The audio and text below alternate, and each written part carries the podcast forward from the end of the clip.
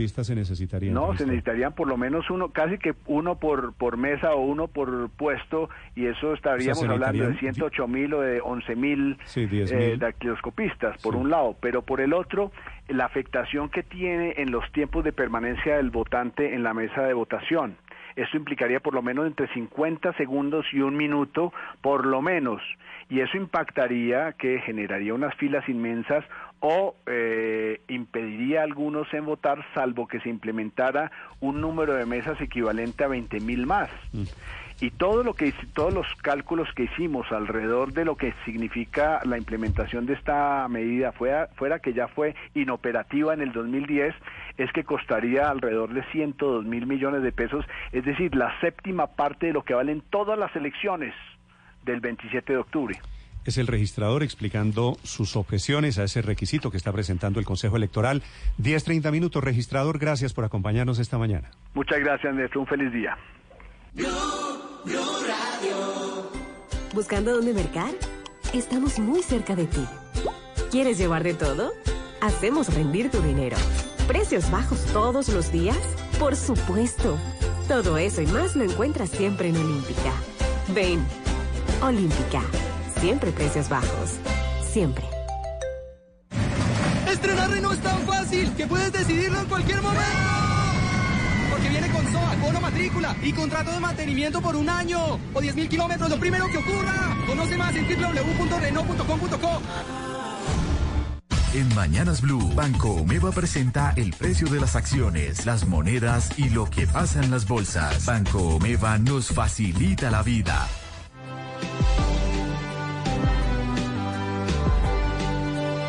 10.30 minutos, noticia económica. Datos de producción de hidrocarburos en Colombia durante mayo los revela el Ministerio de Minas y Energía. En mayo la producción de petróleo fue de 894.500 barriles por día, crece un 3,3% y la producción de gas fue de 1.024 millones de pies cúbicos al día con un aumento cercano al 2%. Si tienes dinero extra y no sabes qué hacer con él, tráelo a Banco Omeva y abre una cuenta rentable. Tus ahorros tendrán una rentabilidad hasta del 4,25% efectivo anual. Abre tu cuenta rentable, deposita el valor que desees y manténlo el tiempo que quieras. Entre más tiempo, más gas. Este producto cuenta con el seguro de depósito de Fogafín. Aplican condiciones y restricciones. Vigilado Superintendencia Financiera de Colombia. Bancaria. Que sea la primera vez que Juanes venga a Rock al parque, eso nos da mucho orgullo. Pero Fito, Santa Olaya, Pedro Aznar, Zeta Bocio, Babasónicos, El Tri y más de 70 bandas, eso nos da un orgullo estridente. Organiza Alcaldía de Bogotá. Apoyan Grupo Energía Bogotá, De Todito, Margarita, Monster, Subsidio, Ramo. Festival Rock al Parque 25 años. Parque Simón Bolívar, 29, 30 de junio y 1 de julio. Alcaldía de Bogotá. Soy de las personas que sienten nostalgia por cosas que no vivieron. Es increíble, pero se lo voy a tratar de explicar. Siempre me contaron que en el 75 una gran Copa América, que Colombia logró el segundo lugar, que era la mejor figuración, que fue en un tercer partido que se perdió contra Perú en Caracas, Venezuela. Bueno, después me tocó vivir ya recientemente en el año 87 una copa maravillosa, porque Colombia intentó ser tercero y lo logró, y le ganó a Maradona en el Monumental, en un equipo maravilloso que tenían los argentinos, pero Colombia con el pibe Alderrama, con Galeano y con otras figuras logró darle el gran golpe. Bueno, son los recuerdos que se me vienen.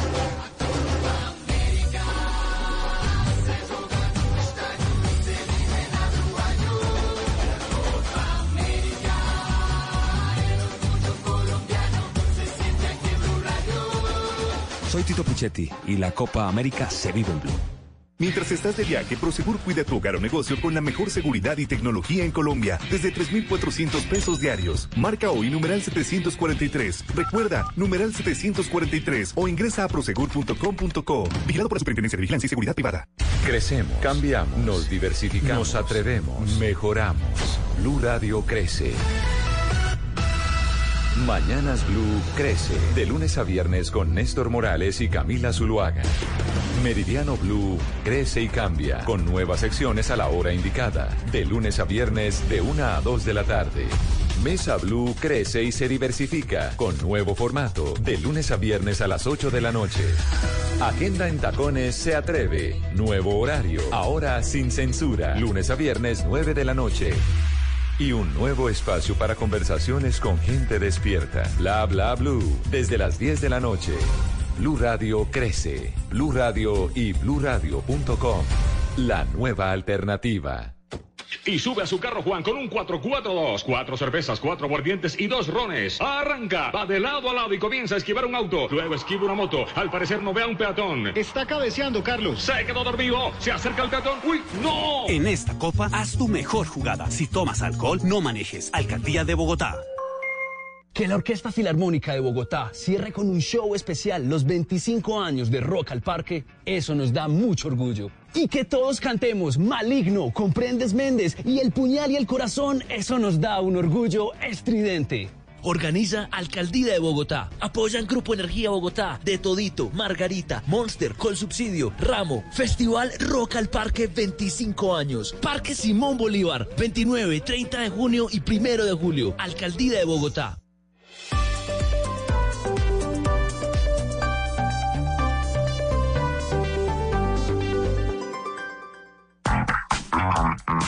Desde este momento, Colombia está al aire. Mañanas Blue con Camila Zuluaga.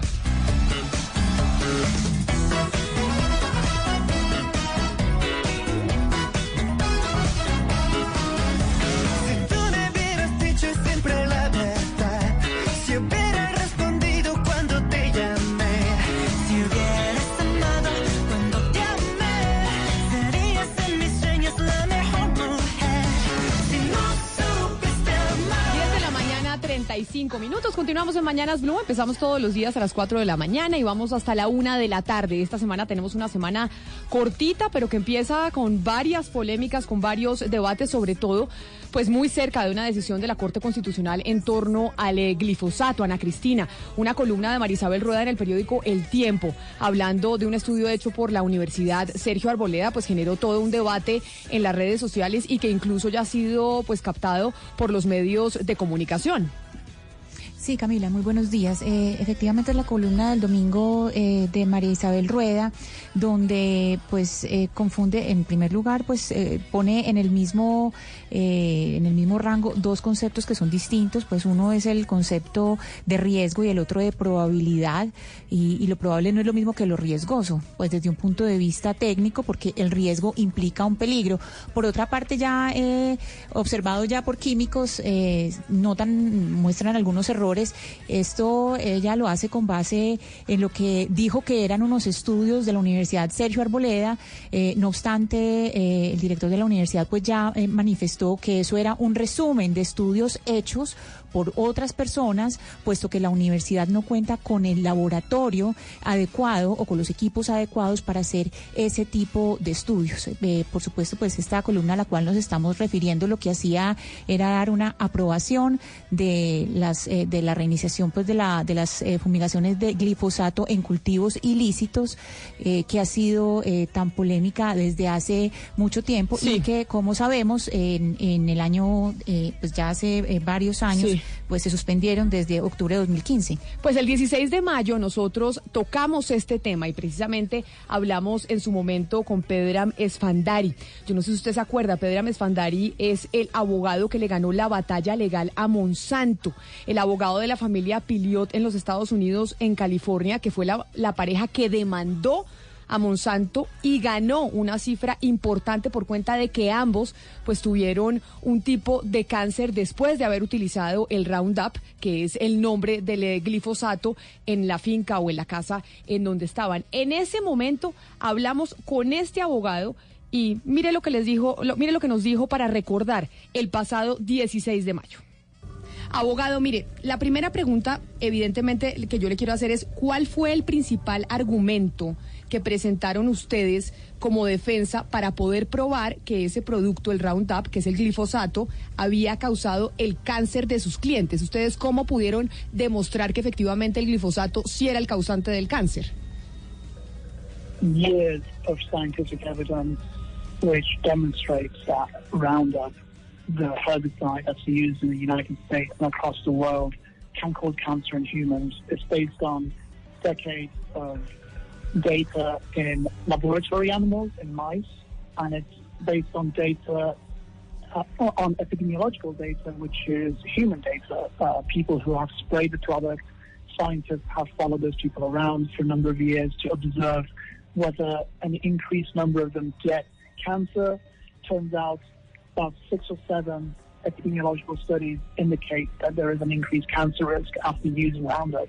And also we relied on cell studies, what's called um, genotoxicity data. So we presented the arguments using these three pillars of science, if you like.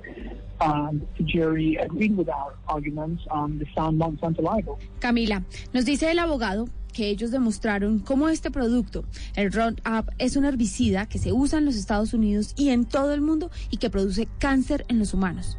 Y eso no lo dice él, lo dicen los estudios que realizaron, lo comprobaron laboratorios, data tecnológica y data humana también, que se basó en preguntarle a ciertas personas que habían tenido contacto con el herbicida a lo largo de los años. Pero, ¿qué más comprobaron, Camila? Bueno. Según seis o siete estudios epidemiológicos realizados en una década, se comprobó que los riesgos de padecer cáncer en las personas luego de utilizar este producto se incrementaron. Pero no solo eso, también realizaron otro estudio llamado Data de Toxicidad. Ellos presentaron los argumentos, estos tres estudios que acabamos de mencionar, y el jurado estuvo de acuerdo con lo presentado y encontró la culpabilidad de Monsanto. Eso nos dijo el abogado Esfandari el pasado 16 de mayo cuando le preguntamos sobre aquellos argumentos que utilizaron para poder ganar en primera instancia la demanda en contra de Monsanto por este producto, el Roundup, que es el glifosato. Le preguntamos en su momento también eh, por Colombia y cuáles serían las recomendaciones para nuestro país en medio del debate que estamos teniendo y a portas o por lo menos esperando una decisión adicional de la Corte Constitucional tomando en cuenta pues los datos que ustedes pudieron recabar, que pudieron conseguir, podemos decir entonces que el glifosato es peligroso en todos los casos? Yes, because the, three cases that we have tried successfully have proven in instances where people use this product uh, pretty significantly, people, you know, domestic users in their homes or agricultural users, there is an increased risk of cancer. And we don't just randomly file cases out of nowhere. We have to obviously have a baseline level of evidence that they, you know, use the product substantially, that they have this specific type of cancer called non-Hodgkin's lymphoma. And off the basis of that, we have a reasonable inference that their non-Hodgkin's lymphoma was a direct result of them using Roundup because of the scientific evidence, because the scientific evidence overwhelmingly demonstrates that this product is carcinogenic, and three unanimous juries have agreed uh, in the U.S. Así es, Camila. Y es que después de décadas de estudio, nos dice el abogado que se ha comprobado que las personas que han tenido un contacto significante con este tipo de productos, ya sean usados en su casa o en campos de cultivos, tienen un alto riesgo de padecer cáncer. Agrega que ellos no tienen pocos casos al azar. Al revés, tienen una gran base de evidencias en donde se demuestra que el uso de estos productos está ligado con el linfoma no Hodgkins. Evidencias científicas que comprueban esa relación de manera abrumadora y que se hacen evidentes dentro de los Estados Unidos. Ese era el abogado Gonzalo con el que hablamos, el señor Espandari, que no solo ha llevado un caso en contra de Monsanto y en contra del Roundup, sino dos. Y además hablamos en su momento también de la cantidad de denuncias que tiene Bayer por ser posible causante de cáncer en, eh, en los seres humanos o el linfoma no Hodgkin. Son más de 10.000 demandas que tiene la compañía Camila, perdón, y ya Pedro Enfandari había, como usted lo había dicho, había trabajado en dos juicios. Y no solo eso, el mismo abogado fue el que le ganó en su momento el litigio legal a Johnson y Johnson por el tema del talco y también el incremento de padecer cáncer por la utilización del mismo. Sí, aquí también hay que decir que pues en Colombia se tomó la decisión basado en un estudio que hizo eh, la revista eh, The Lancet Oncology, donde se mostraba estudios eh, en el mundo, más de 403 estudios revisados y em, lo más importante de que no tenían ningún tipo de conflicto de interés, donde eh, había datos suficientes para sospechar una conexión causal con estudios en animales, de glifosato en animales, y suficiente asociación observacional con estudios estudios en seres humanos. Por otra parte, aquí también hay estudios importantes, por ejemplo, el que hicieron eh, Adriana Camacho y Daniel Mejía, que miraron los registros clínicos en cuatro millones de casos de lugares donde se fumigaba y donde no, y vieron que en las áreas fumigadas hicieron tres observaciones. Pues primero, que había daños dermatológicos, terce- segundo, problemas respiratorios y tercero, eh, pasaban abortos espontáneos. Y en este último punto es donde quiero hacer un énfasis, eh, Camila de Oyentes, porque el viernes que hubo una reunión de verificación con mujeres de toda Colombia eh, sobre cómo se están implementando los acuerdos, una de las preocupaciones más grandes de mujeres de territorios como Nariño y Cauca es precisamente estas fumigaciones, reinicio en, eh, de fumigaciones en eh, cultivos ilegales con, glifo- con glifosato. ¿Por qué? Pues porque no hay control. Las personas que, que tienen, eh, que van a estar sometidas a esas fumigaciones no tienen pues ningún eh, tipo de gestión de riesgo cuando los cultivos son ilícitos, que eso es distinto cuando se habla, que mucha gente dice, no, eso es salud ocupacional. No, cuando se trata de, de cultivos ilegales es distinto porque la concentración es muchísimo más alta.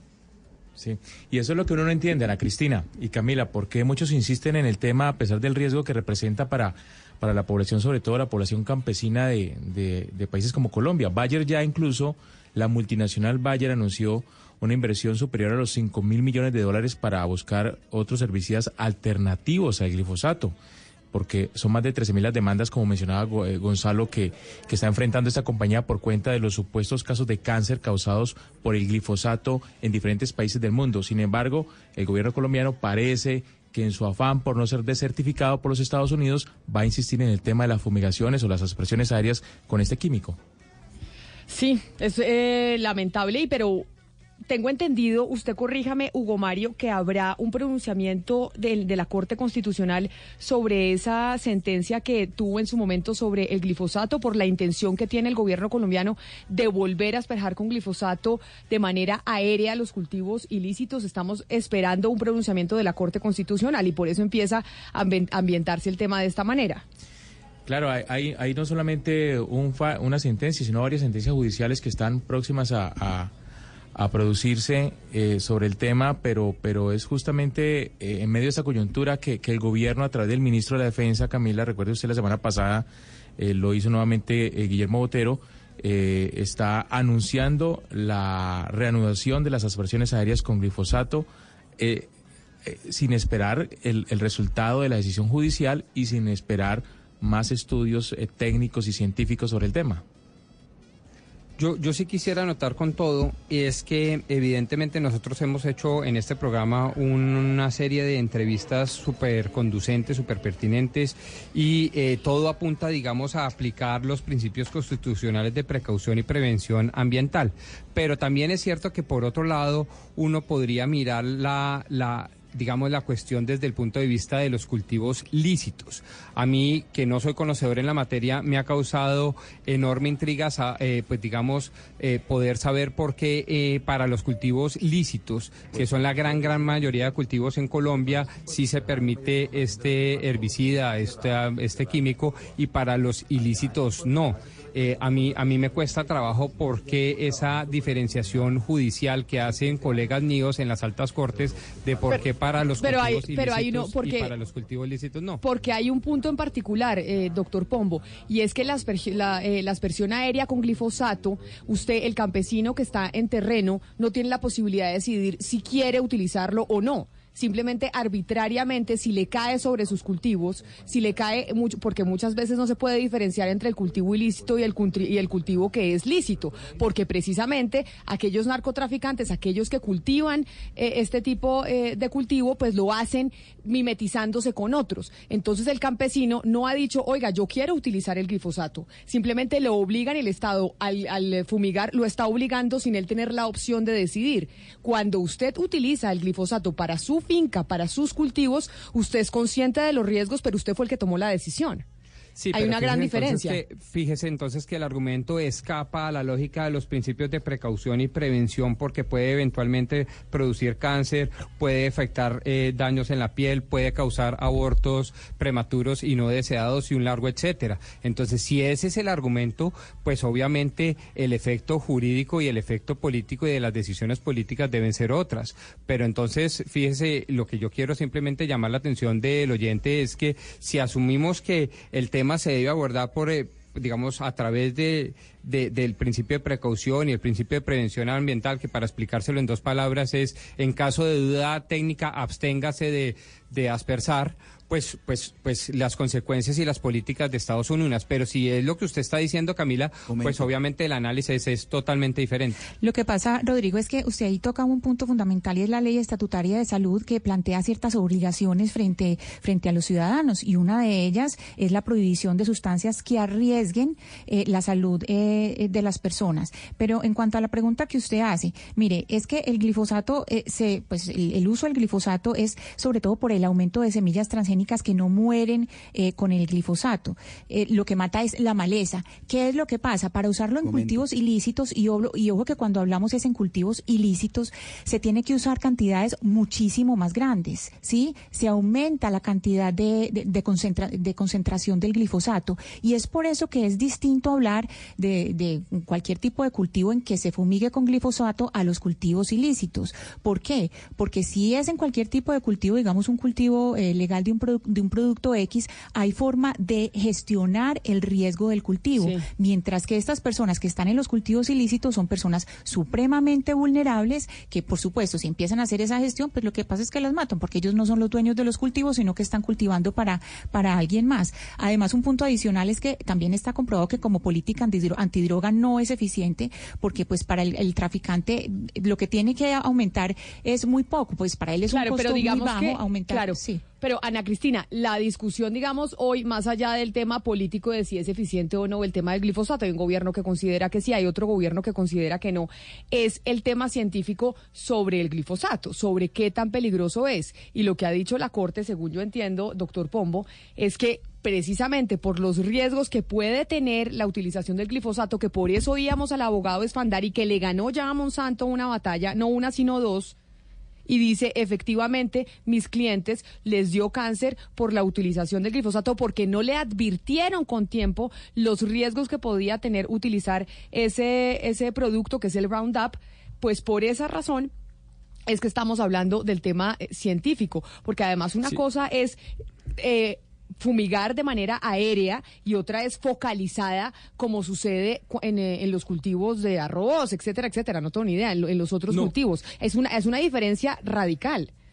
Claro, pero fíjese entonces dos cosas, Camila. Lo primero es que el argumento de las altas cortes, particularmente de la Corte Constitucional, apuntalan al principio de precaución y prevención y no a la afectación de las libertades y de los derechos de los campesinos, como usted lo anotaba al principio. Y la segunda, quiero anotar, porque así se ha conocido públicamente, que los cultivos ilícitos so- son objeto de aspersión. Pero venga, pero venga, yo le digo, ellos, masiva. ellos, ellos dicen por el tema de precaución, porque puede, pueden enferma, pueden enfermarse y mientras no tengamos una realmente un, un contundente, una información que diga, oiga, este producto no es dañino para la salud, pues es mejor no utilizarlo y Por eso, asperjarlo. pero a causa... Pero, perdón, la interrumpo, pero a causas iguales, efectos iguales. Si ese es el argumento y a mí me parece Pero entonces usted dice que la Corte puede- claro. o sea, la Corte- Entonces debería aplicarse a los cultivos lícitos, porque obviamente también aspersión aérea de glifosato en cultivos lícitos llevaría seguramente a cáncer, a daños en la piel, a abortos no deseados y un largo etcétera en temas de salud. Pues no, pues no, doctor, como es que usted está, está haciendo dos discusiones completamente distintas, porque la Corte Constitucional no es quien para prohibir un, para prohibir un producto. La Corte no Pues, tiene pero la- ya lo hizo en materia de no, pro- y prohibió, prohibió las, la aspersión con, con glifosato a los cultivos ilícitos porque recae sobre gente que no quiere que le caiga. Pero en los cultivos Entonces, y la Corte también. Constitucional Es que ese no, es la Corte Constitucional, no, la Corte también. Constitucional, dígame dónde hay una tutela que haya demandado en la, y que ya haya llegado a la Corte Constitucional para que la Corte Constitucional estudie si en un cultivo de fresas se puede utilizar el Roundup o no. Claro, es que existen. Lo que pasa es que la niegan. ¿Por qué? Porque para la Corte, y ese es mi reproche o esa es mi gran interrogante, porque para la Corte, en tanto que se trata de cultivos lícitos, sí se puede usar. En cuando se trata de cultivos ilícitos, no se puede usar. Temas- Una de las respuestas nos la ofreció ahorita Ana Cristina. Habría que ver, pues, si eso es a los ojos de los altos jueces cierto o no. No, es que eso, eso no es algo que yo le estoy diciendo intuitivamente, es que en eh, la concentración que se usa en cultivos ilícitos es mayor. ¿Por qué? Porque el glifosato está diseñado es para matar solamente la maleza. Entonces, cuando es en cultivos ilícitos tiene que ser mayor para que mate la maleza, pero que mate también, que mate también los cultivos que quieren matar, es decir, la- los, los entonces cultivos ya no es ilícitos. Entonces, eh, entonces, ento- por eso es que, por eso es que el argumento es la salud ocupacional. Cuando es en cultivos lícitos se habla de salud ocupacional y la gente lo puede gestionar, pero en los ilícitos no, porque la concentración es muchísimo más alta y además es usado por actores ilegales. Pues ahí está, precisamente la discusión. Ese es el debate y lo que se seguirá discutiendo durante el gobierno del presidente Iván Duque sobre la aspersión con glifosato de los cultivos ilícitos. Son las 10 de la mañana, 54 minutos. Esa es una discusión que se viene dando desde el fin de semana. La seguiremos dando durante toda la semana y mucho tiempo más, por supuesto. Pero a esta hora también tenemos actu- actualizaciones de noticias. ¿Qué pasa con el mundo, Gonzalo? ¿Cómo se mueve el mundo hoy, martes, semana cortita para Colombia? Así es, Camila. Rusia, para comenzar, confirmó que envió más expertos a Venezuela para el trabajo técnico militar solicitado por el presidente Nicolás Maduro. Hay que recordar también, eh, Camila, que Rusia dijo el día de hoy que sí, que el dron que se encontraba en... em, en territorio iraní eh, y que derribó a Estados Unidos estaba en territorio iraní y no en territorio internacional, como lo ha dicho el gobierno de Donald Trump. Por otra parte, Camila continúa la persecución migratoria en México. Hay que decir que el gobierno de López Obrador envió más de 15 mil efectivos de la Guardia Nacional para apoyar las labores antimigración ilegal que se lleva a cabo en la frontera entre los Estados Unidos y México. Y para finalizar, Camila, eh, hay que decir que un grupo de millonarios liderados por el gran George Soros le han pedido a los candidatos, tanto demócratas como al presidente Donald Trump, que le cobren un impuesto del 1% a las personas más ricas del país, esto para contribuir al desarrollo de la economía. Sí vi, otra de las noticias internacionales que vi este fin de semana que me llamaron la atención fue la declaración de Bill Gates diciendo que su gran error, diciendo el gran error que nosotros tuvimos no fue haber desarrollado un eh, sistema operativo para teléfonos celulares que le compitiera a Apple y dejar que Android ganara esta, esta competencia porque en ese momento nosotros estábamos preocupados por otras cosas de la compañía completamente distintas y teníamos la capacidad, teníamos la gente, teníamos la tecnología para poder haber tomado, para poder tomar eh, la delantera y, y ser quien le compita y haber sido quien le compitiera a Apple y no Android. ¿Vio esas declaraciones de Bill Gates? Sí, sí las vi. Eh, inmersas además, Camila, en el cierre de lo que es el Windows Phone, que es un sistema operativo en este caso que va ligado con Android, que ha sido un completo fracaso. Y esto se remonta a una declaración que dio en su momento Steve Jobs. Que, dijo que Bill Gates era una persona que si bien es cierto era muy inteligente no tenía la capacidad de creación que tenía él mismo haciéndose de adulación al señor Jobs y a lo que había creado con Apple. Y sin duda alguna que el, ra- el gran retraso que tiene Microsoft en este caso fue no haberle competido a Jobs en su momento con el lanzamiento del iPhone Esas son las noticias internacionales, cómo se mueve el planeta, pero también tenemos música esta mañana. Usted ponía una versión de una canción eh, de Luis Miguel, porque hoy es martes de versiones aquí en Mañanas Blue. A ver, yo quiero que usted escuche esta versión y me diga de qué país es esta versión que usted está escuchando.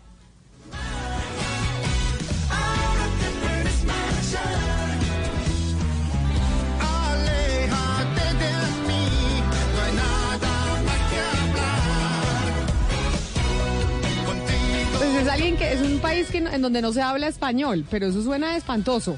¿Esta qué versión es, Gonzalo? Tú suena horroroso. Es una versión, Camila, de una super banda del K-pop. Hablamos de Super Junior. Es una boy band conformada por 13 muchachos que lanzó esta versión en el año 2017 y que además es una, es una agrupación, Camila, que hace muchas versiones o covers de mm, canciones latinas ligadas al pop. Además, el video es muy representativo porque copia el, el video original de Luis Miguel. Canción que se la voy a traer a colación del año 1987 de un álbum llamado Soy como quiero ser.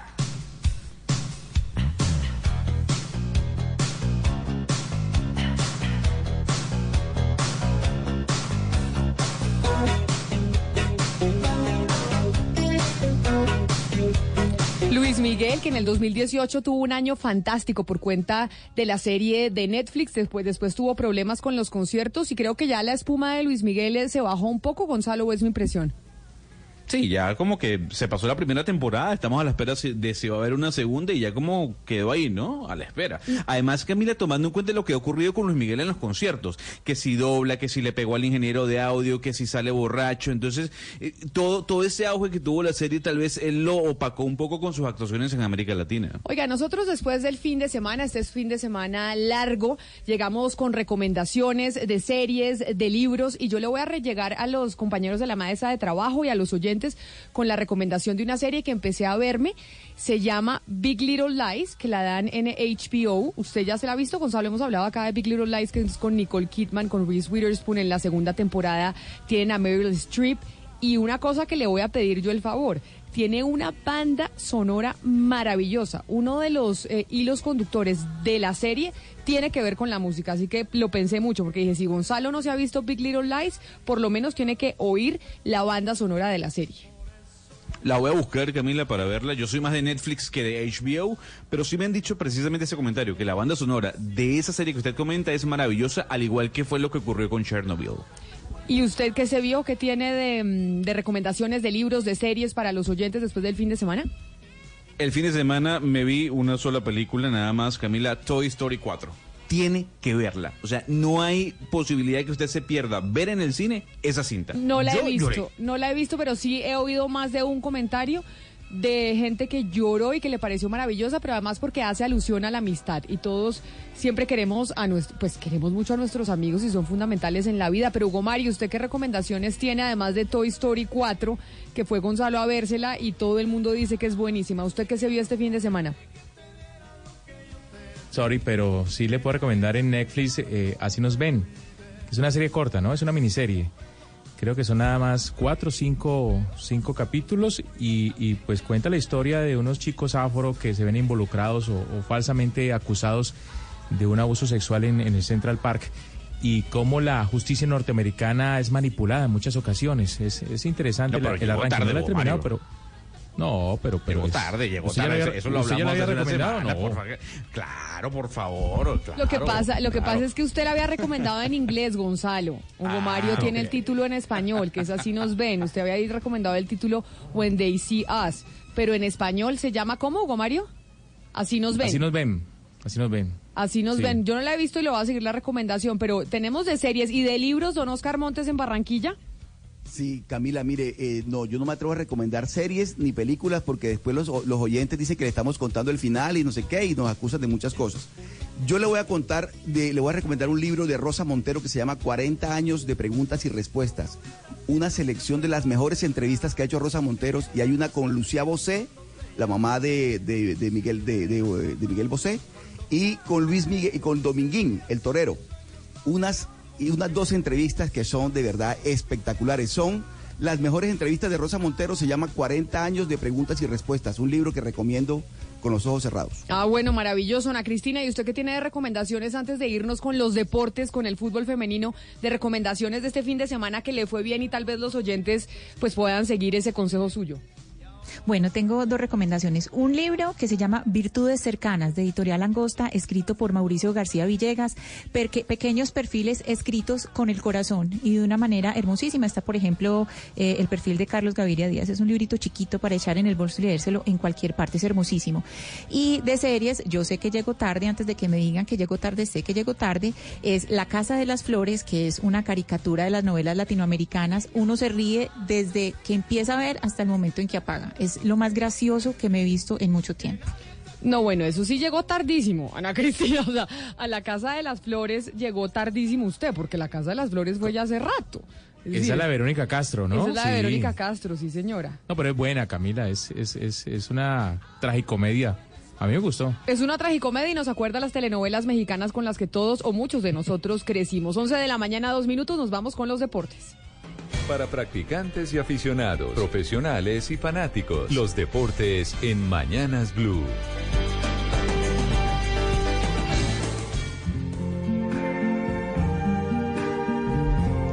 Y los deportes también llegan con música y con versiones. Y hoy empezamos con las mujeres. Hemos hablado mucho de fútbol eh, de la Copa América durante toda la mañana, pero vamos a hablar de fútbol femenino. Este fin de semana que hubo un partidazo entre España y los Estados Unidos. Ayer. Don Sebastián Vargas, bienvenido. Hola Camila, un saludo para todos. Sí, ayer eh, ya tenemos eh, varios clasificados a los cuartos de final. Tenemos seis de los ocho. Ya se está jugando el primer partido, el séptimo de los octavos de final de este Mundial de Francia. Sebastián, además fue tendencia en redes sociales España, porque muchos dijeron hubo controversia y decían es que se merecían las españolas pasar a, los, a la siguiente fase o no. ¿Usted cómo vio? Claro, realmente? fueron, fue de penal los dos goles de los Estados Unidos. Al final ganó el equipo eh, gringo, dos goles por uno a España. Fue una memorable actuación del equipo ibérico. Dos penales eh, desequilibró el, eh, resultado a favor de las norteamericanas y por eso toda la controversia de si fue o no. Igual aquí entra también el VAR y es lo que está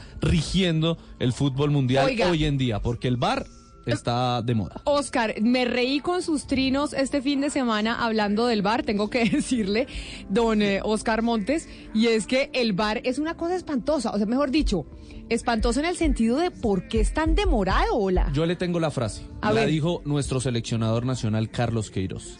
El bar es un niño y hay que irlo educando.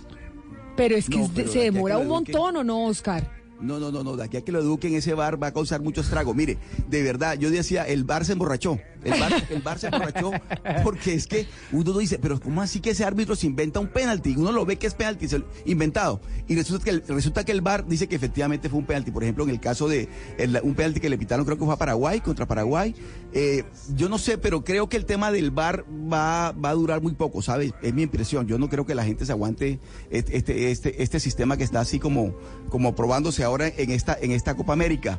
pero, pe- pero, pero mire, le cuento algo.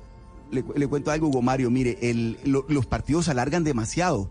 Partidos que duran eh, de cie- ciento y pico minutos, porque el árbitro se demora consultando el bendito bar.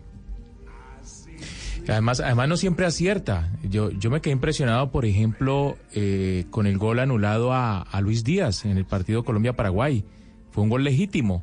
Lo que pasa es que luego en las cámaras eh, el, el gol Caracol muestra diferentes ángulos y se aprecia que el gol fue legítimo. Sin embargo, el VAR dijo otra cosa y le quitó el segundo gol a Colombia. Claro, no hay una cámara No. que diera que pega en la mano de, de Luis Díaz, pero para los del Mm. el bar parece que tiene una cámara oculta y ellos sí vieron que pegó en la mano de Luis Díaz. Sí, hay Pero mucha polémica mano, sobre claro todo que sí. a lo que se demoran. No, no era mano, no era mano. A lo que No, se demoran favor, para un claro eh, sí. fuera de lugar, Pero venga, un penal, le digo, una Sebastián, roja, mucho tiempo. ¿Y por qué se demoran tanto? Lo que yo había escuchado, digamos usted si es cierto, lo que había escuchado es que los equipos que están utilizando en la Copa América son malísimos y por eso son más lentos, que son diferentes a los que se utilizan en el Mundial o, por ejemplo, en el Mundial de Mujeres o Mundial de Hombres. ¿Son distintos los equipos y por eso aquí somos tan lentos? Dos cosas. La primera, esta es una empresa española que termina después de la Copa América el contrato con la Colmebol. Entonces usted cuando va a terminar un contrato, por lo general no hace bien las cosas. No, pero Esa tienen- una. La segunda es que eh, utilizan menos cámaras. Utilizan en cuanto al bar de las eh, pantallas táctil lo mismo que el mundial, pero no tienen el mismo número de pantallas que se, que de cámaras que se dan en el mundial. Entonces, claro, acá se demoran más porque si tienen en el mundial 10 cámaras para ver una ima- una jugada, aquí digamos hay 6. No, es que mire- Entonces, los focos son diferentes. Lo- la cantidad de cosas que decía la gente es que se volvió incluso cuestión de memes, de cadenas de WhatsApp, de cosas en Facebook, en Twitter. La gente, o sea, uno decía, bar, nos vamos para el baño. No, y Aprovechamos a traer la comida que nos falta, a servir la cerveza que El falta. meme de Venezuela, que le ha aportado más el VAR a Venezuela que Maduro y Guaidó. Exacto. Entonces, eh, con eso, pero ya con eso vamos a tener que vivir. Que se pueda mejorar, se tiene que mejorar. Porque es que no podemos estar cada jugada que se revise cinco minutos, tres minutos, dos minutos, y pueden haber eh, 10 o 15 por partido si el, el tema está muy complejo. Bueno, Sebastián, además de del bar y de lo que pasó entre España y Estados Unidos en el Mundial de Fútbol Femenino, en donde incluso hasta Pedro Sánchez, el presidente español, felicitó a la selección eh, femenina de su país. ¿Qué otros partidos tuvimos y cómo va la cosa en el Mundial de Fútbol? Mire, los clasificados ya, o repasamos rápidamente los resultados del fin de semana. Alemania no tuvo problema, como lo mencionábamos acá. Doctor Pombo, favorito, 3 por 0 le ganó a Nigeria. El que se fue estuvo muy bueno. Yo vi el, eh, todo el eh, tiempo suplementario. Noruega 1, Australia 1 y ganaron las noruegas por penales 4 goles por 1. Inglaterra derrotó 3 por 0 a Camerún. Eh, España 2 por 1 cayó ante los Estados Unidos. Suecia este, en medio palo porque eliminó a las cuartas favoritas que fueron las canadienses ayer 1 por 0. A esta hora 0 por 0 Italia eh, ante China y a las 2 de la tarde juega Holanda ante Japón. Le dejé de últimas este resultado de Francia 2. Brasil 1, estos se fueron 1 por 1, 90 minutos, se fueron al extra tiempo y allí ganó Francia 2 por 1. Y Marta también fue tendencia por estas palabras que entregó luego de eh, la eliminación de Brasil de esta Copa Mundial. Sem dúvida, sem dúvida é um, um momento especial e a gente tem que aproveitar. Eu digo isso no sentido de valorizar mais, valoriza. A gente pede tanto, né? Pede apoio, mas a gente também precisa valorizar, sabe? Lógico que emociona, o momento é muito emocionante. Eu queria estar sorrindo aqui, ou até chorando de alegria. E eu acho que é esse o, o- o primordial. A gente tem que chorar no começo para sorrir no fim. Quando eu digo isso, é querer mais, é treinar mais, é se cuidar mais, é estar pronta para jogar 90 e mais 30 minutos, quantos minutos for. É isso que eu peço para as meninas. Não vai ter uma formiga para sempre, não vai ter uma Marta para sempre, não vai ter uma Cristiane. E o futebol feminino depende de vocês para sobreviver. Então pense nisso, valorize mais, chore no começo para sorrir no fim. El mensaje de Marta es a las Sí, tra- niñas. traducción, A las traducción. niñas que no van a tener siempre a Marta, no siempre van a tener a Cristian, no tienen a otra jugadora que nombra ahí, que ellas tienen que empezar a, a sostener ese fútbol femenino de hoy en día porque esas jugadoras no siempre van a estar, que tienen que llorar hoy para poder sonreír mañana, que ella esperaba poder sonreír ese día que desafortunadamente quedaron eliminadas, pero que esto es también de sacrificio, palabras más, palabras menos, y que tienen que empezar a valorar el fútbol femenino y valorar su trabajo, sus entrenamientos y estar preparadas para jugar 90 minutos, media hora más o ir incluso a los penales. Hugo Mari, que el fútbol femenino depende de ellas. Es decir, el, eh, el futuro del fútbol femenino, la manutención del fútbol femenino depende de ellas. Es lo que yo le entendía en ese portugués que medio, medio entendemos. Pero es que obviamente son las mismas jugadoras las que hacen atractivo el deporte. En la medida en que haya talento en el fútbol femenino, seguramente habrá más público, más seguidores de, de- del fútbol de, de mujeres. Eh, pero ya hay incluso algunas cadenas, villa comerciales de ESPN, eh, no sé si serán nuevos, Sebastián, esos comerciales, un, un comercial donde sale Ronaldinho. Y es una promoción justamente del fútbol femenino a través de ESPN. Creo que ya las cadenas de deportes están metidas también en el cuento. No, es que está el mundo entero metido en el cuento, las cadenas de deportes, las cadenas de noticias, también las marcas deportivas diciéndole aquí hay que apoyar el deporte femenino y en este caso el fútbol femenino que ha sido pues el deporte de los hombres por excelencia. Claro, hay un fanfest, por ejemplo, como cualquier mundial de mm, hombres. En París hay un fanfest eh, para los eh, visitantes que están disfrutando de esta Copa Mundial que se acaba el próximo 7 de julio. Eh, Sebastián y Camila, hay algo que no entiendo muy bien. Mientras el mundo está tratando de apoyar el fútbol femenino y aquí nos dicen que se apoya el fútbol femenino y ustedes me corregirán si estoy equivocada, pero no entiendo muy bien por qué se publica en el calendario de la Liga Águila Femenina que los partidos van a ser los días lunes y que van a ser entre julio y septiembre, o sea, en cosa de eh, muy pocos meses, de tres meses, se va a definir un campeonato entero y se va a jugar los lunes. Sí, eso fue lo que el acuerdo a que llegaron. Hicieron una comisión eh, de fútbol femenino. eh, allí había cuatro equipos. Resolvieron, vamos a tener liga. Sí, el segundo paso era eh, cuántos equipos eh, se inscriben. Al final fueron 16 los que se inscribieron para jugar la liga mm, de este primer Pero eh, Sebastián, semestre. venga, le hago una Y pregunta. Entonces, ¿qué? ¿damos que- las gracias o qué? ¿Damos no, las no, no, gracias? pero pues no todos los equipos, hay 36 equipos en, en la DIMAYOR, no todos van a tener el fútbol y por X o Y motivo decidieron no participar y al final fueron eh, estos 16 equipos los que van a participar. Mire, usted que cubre deportes, que le encanta el fútbol, ¿quién va a un partido de fútbol un lunes? Si se quiere fomentar que la gente vaya a los estadios, que haya un apoyo, se habla de temas de presupuesto, nadie va, nadie va a, un, a ver un partido de fútbol un lunes, ¿o sí? Y muy seguramente va a ser en, en horario, horario diurno, entonces va a ser muy difícil que tengan acogida este tipo de partidos y para fomentar el tema, la DIMAYOR debería colocarlo como antesala a algún partido, por ejemplo. Entonces, si Santa Fe le coincide su equipo femenino con el masculino jugar de local, entonces ese fin de semana traten de colocarlo dos horas, tres horas antes del de masculino para que la gente llega, pueda ver a las niñas y luego quedarse en el otro partido. Acuérdese el partido de Millonarios cuando ahí supimos de nuestra eliminación en Bogotá, en el Estadio El Campín, que tocó jugarlo un miércoles a las 3 de la tarde por cuenta de lo que estaba pasando con la iluminación del Estadio de Pasto y no se llenó, no se llenó Bueno, el, el, de, no, estadio. el de Campín sí, esa vez sí se llenó, pero y- y mire la magnitud de, de la final y, y tuvimos un lleno, pero en, en cuartos de final o en la primera fecha de los cuadrangulares no llenó. Creo que Nacional nunca llenó durante los cuadrangulares. Por eso le digo. Entonces, imagínese, si no llena Nacional en finales, imagínese un lunes un partido, por ejemplo, entre Santa Fe y Orso Marzo femenino. Allá tiene la reclamación de Ana Cristina de por Sí, qué razón. Solo dos todos meses. los lunes. Solo dos meses y solo los lunes y no otros días. Pero, ¿qué pasa con el Mundial Femenino? ¿Cuál es la programación que tenemos entonces? Eh, a esta hora, 13 minutos en Montpellier, Italia 0, China 0 y a las 2 de la tarde eh, la representación colombiana. Eh, Holanda va a estar enfrentando a Japón. Esperemos que Lisa eh, Van Most, que se llama la caleña, nacida en el país, pero que juega para Holanda, sea titular. Así que estamos pendientes. Mañana usted nos vuelve a dar los resultados, nos vuelve a dar cuento las llaves de cuartos de final. Perfecto. Gracias, Sebastián. Pero también eh, tenemos fútbol con la Copa América. Pero ya hemos hablado mucho de fútbol de la Copa América y JJ Osorio siempre nos cuenta de otras cositas distintas que pasan en Brasil. JJ, ahorita usted dónde anda? ¿Qué nos puede contar de distinto, más allá del fútbol del que hemos hablado mucho de los hombres? ¿Qué está pasando por Brasil? Hola Camila, estoy aquí en Sao Paulo. Colombia llegó anoche, nosotros llegamos eh, al ladito de la selección. Y aquí cerca al hotel de concentración de Colombia está el parque de Ibarapuera. Me vine para el parque de Ibarapuera. Es el pulmón verde de la ciudad. Hay 158 hectáreas sembradas de eucaliptos. Eh, hay tres lagos artificiales, hay un circuito para las bicicletas, otro para los que trotan. La gente hace picnic, la gente hace deporte hay una gran tendencia, estoy viendo, de muchachos eh, chicos, eh, adolescentes, en las famosas tablas, en las patinetas que allá los policías en Bogotá atropellan, aquí ruedan en un parque y tienen una ruta especial para ellos, diferente incluso a la de las eh, bicicletas.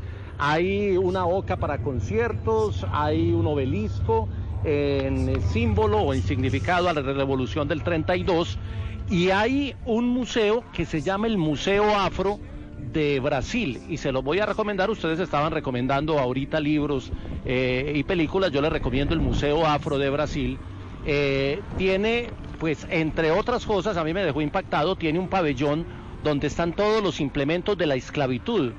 Y ahí uno entiende un poquito esas series, eh, raíces, la novela escrita, la serie de televisión y todo eso, toda esa eh, eh, cinematografía que se ha hecho sobre eh, la, la esclavitud. Aquí la ve uno, pero, pero con objetos reales de esclavitud real y la verdad sí empieza uno a hacer alguna reflexión. Hay una colección expuesta eh, hoy, hoy y mañana con fotografías de peinados afro y es una locura, es un- una belleza de, colección que creo que vale la pena. Vale tres reales venir al museo, tres reales son 2.200 pesos eh, y es delicioso. Ese es el recomendado, queda cerca al, al- al Hotel de Concentración de Colombia que llegó anoche, que entrena hoy, que ya tiene a David Ospina incorporado, llegó anoche sobre las 11 y cuarto más o menos, llegó David y ya están los 22 jugadores a órdenes del técnico. Entonces recomendado venir al parque, alquilar la bicicleta, darle tres vueltas eh, al parque completo, son 8 kilómetros del recorrido, o sea que son 24 kilómetros que se pueden hacer muy, muy temprano en la mañana y luego entrar al museo. JJ, ese parque en el que usted está de Ibarapuera es como el Central Park de Nueva York, pero de Sao Paulo, o nuestro Parque Simón Bolívar aquí en Bogotá. Es un centro súper importante y digamos una de las atracciones turísticas más importantes de esa ciudad, la- de, de esa ciudad brasilera. Pero, pero sabe que este eh, me gusta porque tiene, pues, eh, obviamente hay, hay, patos, hay, hay una fauna especial en el parque, pero tiene una organización muy, muy bien, eh, eh, digamos, demarcada, muy, muy bien señalizada y una seguridad total. Uno puede dar las vueltas en bicicleta, como lo hice yo, o eh, eh, los que vienen en patineta tienen su zona especial, los que vienen a trotar, los que vienen a hacer picnic. Me pareció muy organizado, muy seguro y muy recomendable. Y además uno se, se airea en medio de eucaliptos, que, que también me contaron la historia, la- los eucaliptos no estaban, esto era una zona fangosa a principios de siglo y por allá un alcalde le dio por sembrar de eucaliptos esa zona fangosa y se convirtió posteriormente en, un parque lleno de eucaliptos que de verdad hacen un aire distinto en medio de, de- de esta urbe de Sao Paulo que es una ciudad inmensa y que está con, con todo el cemento hacia arriba, con edificios de 40, 50 pisos alrededor, pero el parque es, es el pulmón. Volviendo al fútbol, J, antes de despedirlo, estoy viendo que ya anunciaron quiénes van a ser los árbitros para el partido Colombia-Chile el próximo viernes. ¿Ustedes sabe quiénes son? Sí, acabaron- acaba de salir la, la designación de los jueces. Designaron a Wilmar Roldán, que es árbitro colombiano de- de- de- del departamento de Antioquia, lo designaron para el partido de, de Argentina. Le pusieron un reto alto y será el encargado. Y aquí estoy buscando los designados, eh, que los tengo aquí en un, Mire, un papelito mire, aparte mire. para Colombia-Chile. Aquí, aquí lo tengo. Néstor Pitana es un árbitro argentino férreo eh, de gran trayectoria, tal vez el mejor árbitro argentino del momento. Hernán Maidana será el asistente número uno. Juan Velati será el asistente número dos. El cuarto árbitro es un brasilero, Anderson Daronzo. Fernando Rapalini es argentino, es el VAR. El asistente de VAR es Geri Vargas, que es boliviano. Hay un argentino que es Ezequiel Brikolovsky, que va también como VAR número dos. Y el observador de VAR es Alicio Peña, que es brasilero. Mejor dicho, son, ya no uno no da la terna arbitral, sino que son dos, cuatro, seis, ocho, nueve con los del VAR. Que a propósito de, la discusión que me pareció un debate interesante, eh, lo que se va a acabar rápido no es el VAR es la empresa de tecnología mala que contrataron para el bar en la Conmebol en esta Copa América. Ya vienen los japoneses con toda la tecnología que se utilizó en la Eurocopa, la que van a llevar al Mundial y ya la Conmebol los va a traer. Ese es un mensaje para los directivos del fútbol colombiano. No vayan a contratar ahora esta empresa que la van a sacar de la Conmebol. Contraten a los japoneses que ellos tienen la tecnología ideal. JJ, mil gracias y mucha suerte allá en Sao Paulo, que siga conociendo y dándonos reportes para que vayamos nosotros pues aprendiendo un poquito más de ese país tan maravilloso que es Brasil. Maña- mañana me voy a ir a mercar. A Ah, una bueno. plaza de mercado, a ver qué venden aquí en Sao Paulo. Me parece maravilloso. Nos cuenta, nos cuenta cómo le va y cuáles son las frutas que más están de temporada por esta época en Brasil, en Sao Paulo específicamente. J, gracias. Chao, nos vemos mañana, nos escuchamos mañana mejor. Nos escuchamos mañana, son las 11 de la mañana, 20 minutos y rápidamente me voy para el aeropuerto porque allá está Damián Landines. Se ha hablado mucho de la llegada de David Murcia Guzmán, quien era el cerebro de DMG. Damián, ¿cómo fue la llegada del señor Murcia? Hola Camila, muy buenos días. Pues mire, en estos momentos nosotros nos encontramos en el puesto de Migración Colombia, en el segundo piso del aeropuerto El Dorado. La llegada de David Murcia, las fotografías eh, que nosotros hemos podido ver y que ya las pueden encontrar eh, publicadas en las páginas y redes sociales de Blue Radio, David Murcia eh, llega con una sudadera de color gris, una sudadera completamente gris. Al parecer regresa con su cabello nuevamente largo, trae al parecer lo que es un saco en su mano izquierda y en estos momentos pues está descendiendo del avión que lo trajo directamente desde Estados Unidos hacia Bogotá, en donde también pues deberá enfrentar otros procesos penales. Recordemos que David Murcia Guzmán pues llega en calidad de deportado y en estos momentos, como lo estábamos mencionando, pues es recibido por oficiales de Migración Colombia de la Regional El Dorado, de este aeropuerto que es uno de los más importantes en el país.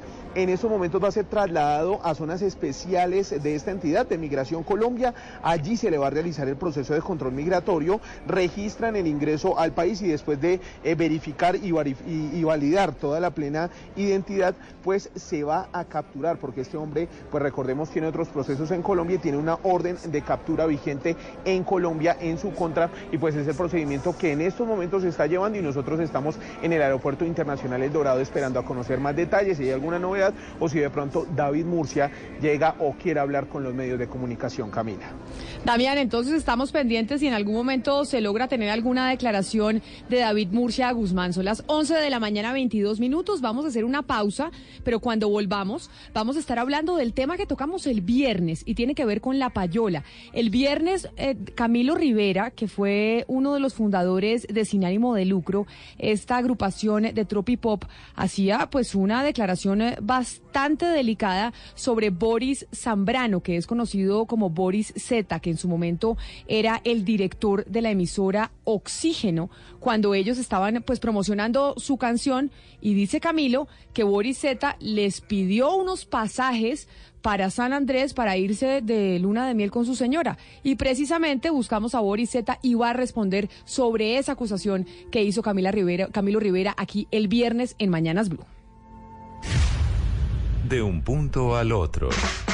Un punto al otro. Voces que recorren el país. Colombia está al aire.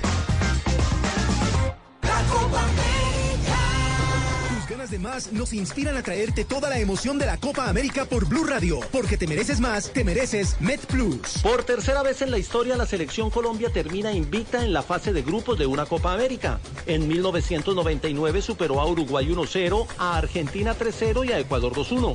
En el 2001 le ganó a Venezuela 1-0, 2-0 a Chile y 1-0 a Ecuador. Y en esta ocasión superó a Argentina 2-0, a Qatar 1-0 y a Paraguay 1-0.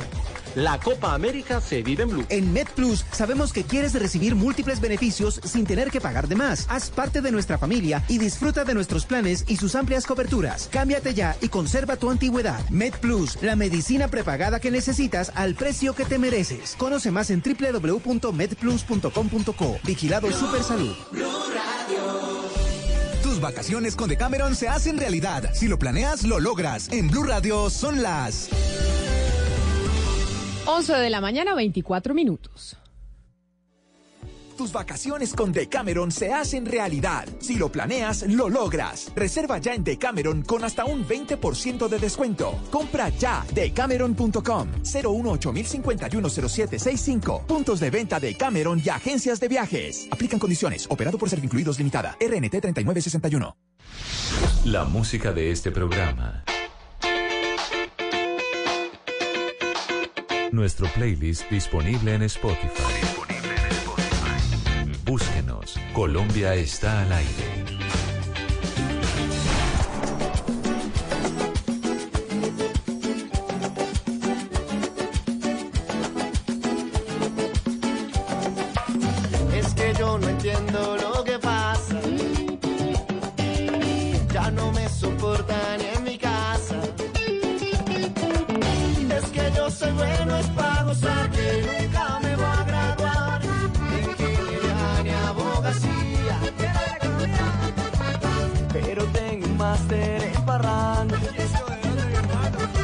Y ahí estamos oyendo esa canción que dio a conocer a Sin Ánimo de Lucro, El Parrandero, esa canción eh, del electropop que estuvo tan, o que fue tan sonado durante muchos años en nuestro país. Y la volvemos a sonar porque el viernes hablábamos de la payola, de ese fenómeno que se vive en la radio colombiana y del mundo.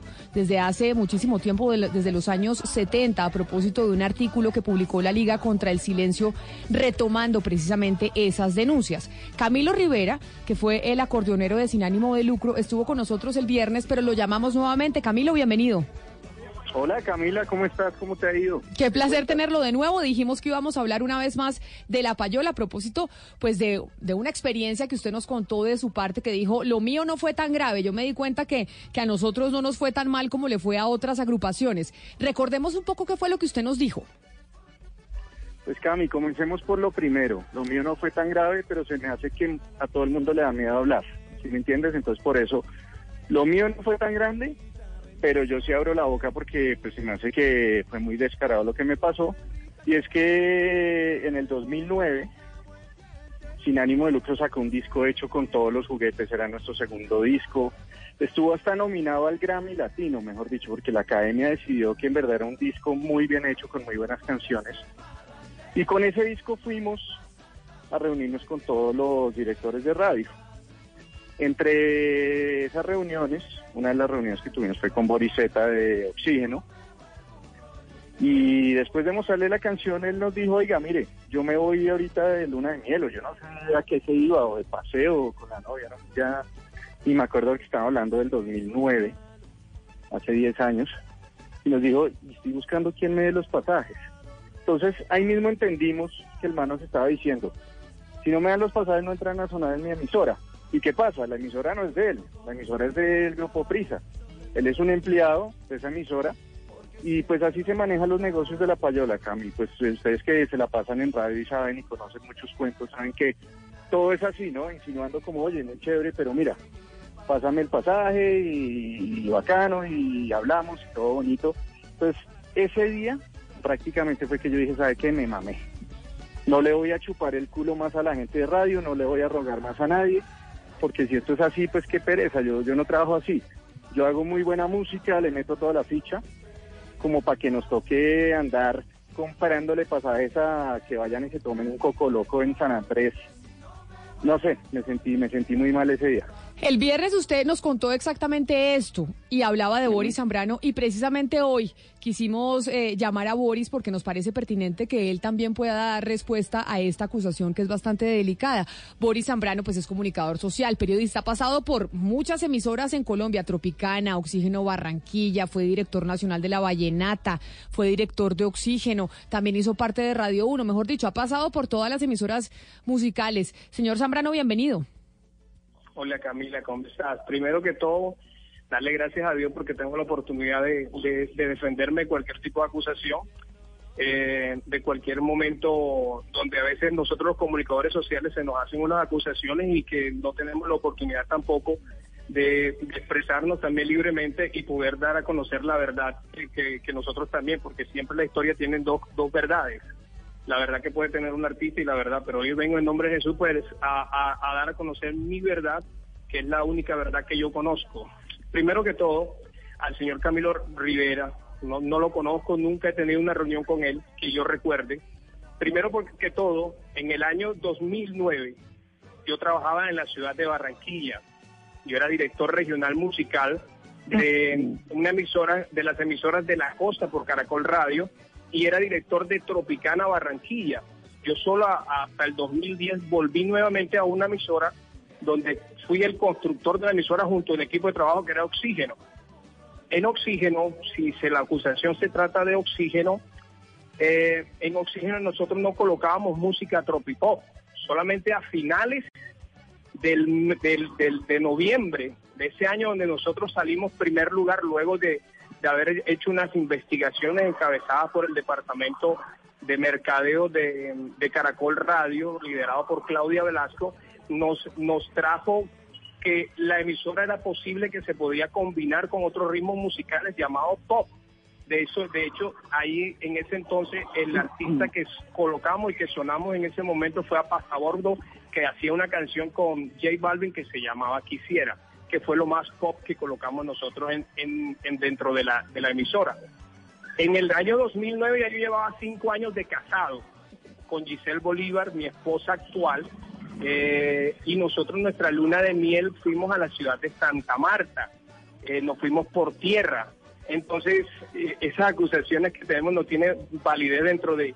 Primero, yo no conozco, no recuerdo esa reunión, porque posiblemente hubo una reunión con un promotor, es verdad, es posible. Nosotros nos reunimos cuando somos directores, nos reunimos con tantas personas y con tantos promotores, tratar de colocar música, pero las instrucciones de parte del departamento de la dirección nacional eran muy claras que la emisora, la parte, la parte tropipop, la colocaba un sistema llamado 40 principales y lo más urbano que trabajábamos nosotros era, era el reggaetón que trabajaba oxígeno 100%. Para ese entonces nosotros teníamos la emisora, era la consigna, era la emisora del reggaetón.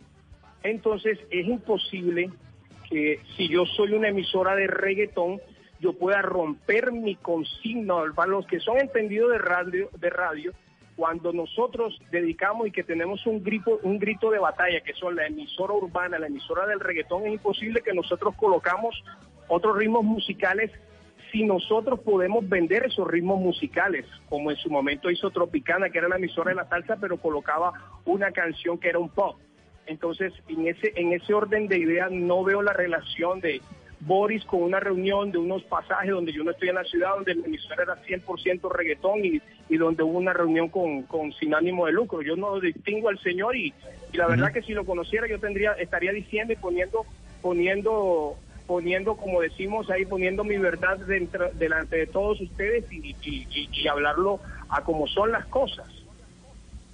Boris, eh, los artistas confunden el talento con la obligatoriedad de sonar. Es decir, para usted los artistas, eh, por ser nacionales, ¿cree, ¿creen que ellos tienen el derecho y la potestad de sonar en cualquier radio? Es posible, es posible porque para cada artista su música es un hijo, su música ellos dicen pues nosotros hacemos música para la para la audiencia y así es, la radio también va para la audiencia. Ellos llevan su música a los distintos sistemas y uno puede decidir decidir si esa canción o esa música está acorde dentro de la dentro de los sistemas radiales. En el caso, pues, por ejemplo, que cuando lideraba las distintas emisoras, por ejemplo, Oxígeno, cuando era la Vallenata, cuando era director de Radio 1, yo decidía como cabeza visible si esa canción estaba acorde al formato de mi emisora. Aquí era más, y si se, si se hacía el formato de la emisora, uno, uno llegaba a hacer cualquier tipo de negociación pero era una negociación abierta a, las- a- a las directrices de la compañía. Por eso fue que Caracol en su momento sacó unas apuestas, que la apuesta no era más de promocionar artistas en una materia de publicidad, decirle, oiga, usted, usted quiere darse a conocer más, bueno, vamos a hacerle una promoción de su música donde usted va a presentar su canción en, una, en un comercial, en una cuña, y sin embargo, nosotros sabemos que la canción es buena y a usted le vamos a poner la canción tantas veces, pero era una negociación abierta que tenía la, la Dirección Nacional Musical de Caracol Radio e incluso llegó a RCN Radio. Boris, permítame porque usted dice que lo que dice Camilo no es cierto, que usted uno no lo conoció, que dos, usted en ese momento no estaba en oxígeno, tres, que usted ya llevaba cinco años de, de casado. Camilo, mejor dicho, acá estamos de la palabra de uno frente a la palabra del otro. Pues Cami, mira, yo te voy a decir una cosa. En realidad, que cuando él haya estado en oxígeno, que cuando haya estado eso, yo no tengo ni idea. Yo solo sé que a mí me llevaron a una reunión, me pidieron unos pasajes y ya, yo, yo más allá de eso no te puedo decir más, porque es que, te voy a decir que es lo que pasa. A mí me llaman la Liga contra el Silencio y yo les cuento lo que a mí me pasó y ya. Pero ya que si sonaban o no sonaban o lo que fuera, yo ya no puedo ir más allá, yo no puedo ir a pelearles allá y decirles, oiga, ¿sabe qué? Venga y miramos los estatutos de la empresa de esa época. A mí me pasó eso y punto, me llevaron. Es más, te digo a donde me llevaron a un sitio que se llama Sopitas de, del Carajo, ahí al lado de Caracol Radio. Nos reunieron y nos dieron unos pasajes, punto. Eso fue lo que me pasó de las 10.000 reuniones que tuvimos para poder meter las canciones en radio. Esa es la que me acuerdo por ese detalle. Eso le pasó, te- te eso le pasó a usted con sin ánimo de lucro, nos cuenta, y dice más allá de los detalles, lo llevaron a Sopitas del Carajo, que es un restaurante que ya queda a dos cuadras de Caracol Radio, pero usted, usted en este momento está trabajando en un proyecto que se llama Consulado Popular.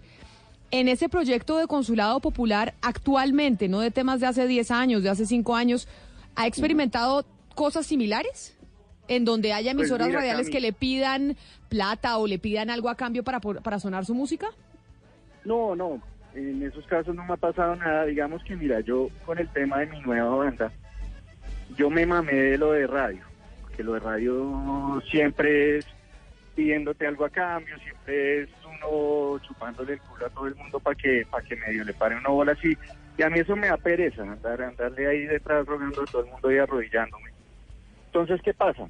Nosotros teníamos dos canciones número uno en Radioactiva en el 2000, ¿cuándo fue? 2015 más o menos.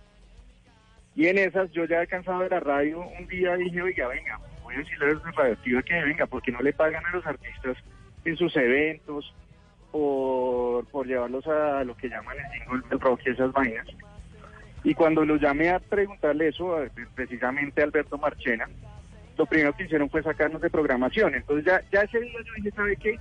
No quiero tener nada más con radio, porque yo no llamé a pelear con nadie, no llamé a armar bonches, sino a decirles, oiga, ¿por qué no empiezan a pagarle un poquito a los artistas, apoyarlos? Yo sé que van a tocar en su evento, pero su evento está recogiendo plata de muchos patrocinadores y con que ustedes le den uno o dos milloncitos a cada banda, pagan su nómina, su transporte, sus ensayos, su vaina. Entonces ese día, cuando nos echaron de radioactividad, yo dije, yo ya no quiero tener nada más que ver con radio, porque siempre eso, la mayoría de las veces era así. Y decidí montar una gira propia en un camión tarima en el que me voy por todos los municipios de este país, yo solito pegando mi grupo sin tener que depender de nadie, ni pasajes para nadie, ni nada de eso. sin hacerlo como, como Jorge Barón, pero yo pegando mi grupo. Ese- esa gira se llama El Circo del Cónsul, es un camión que yo mismo manejo.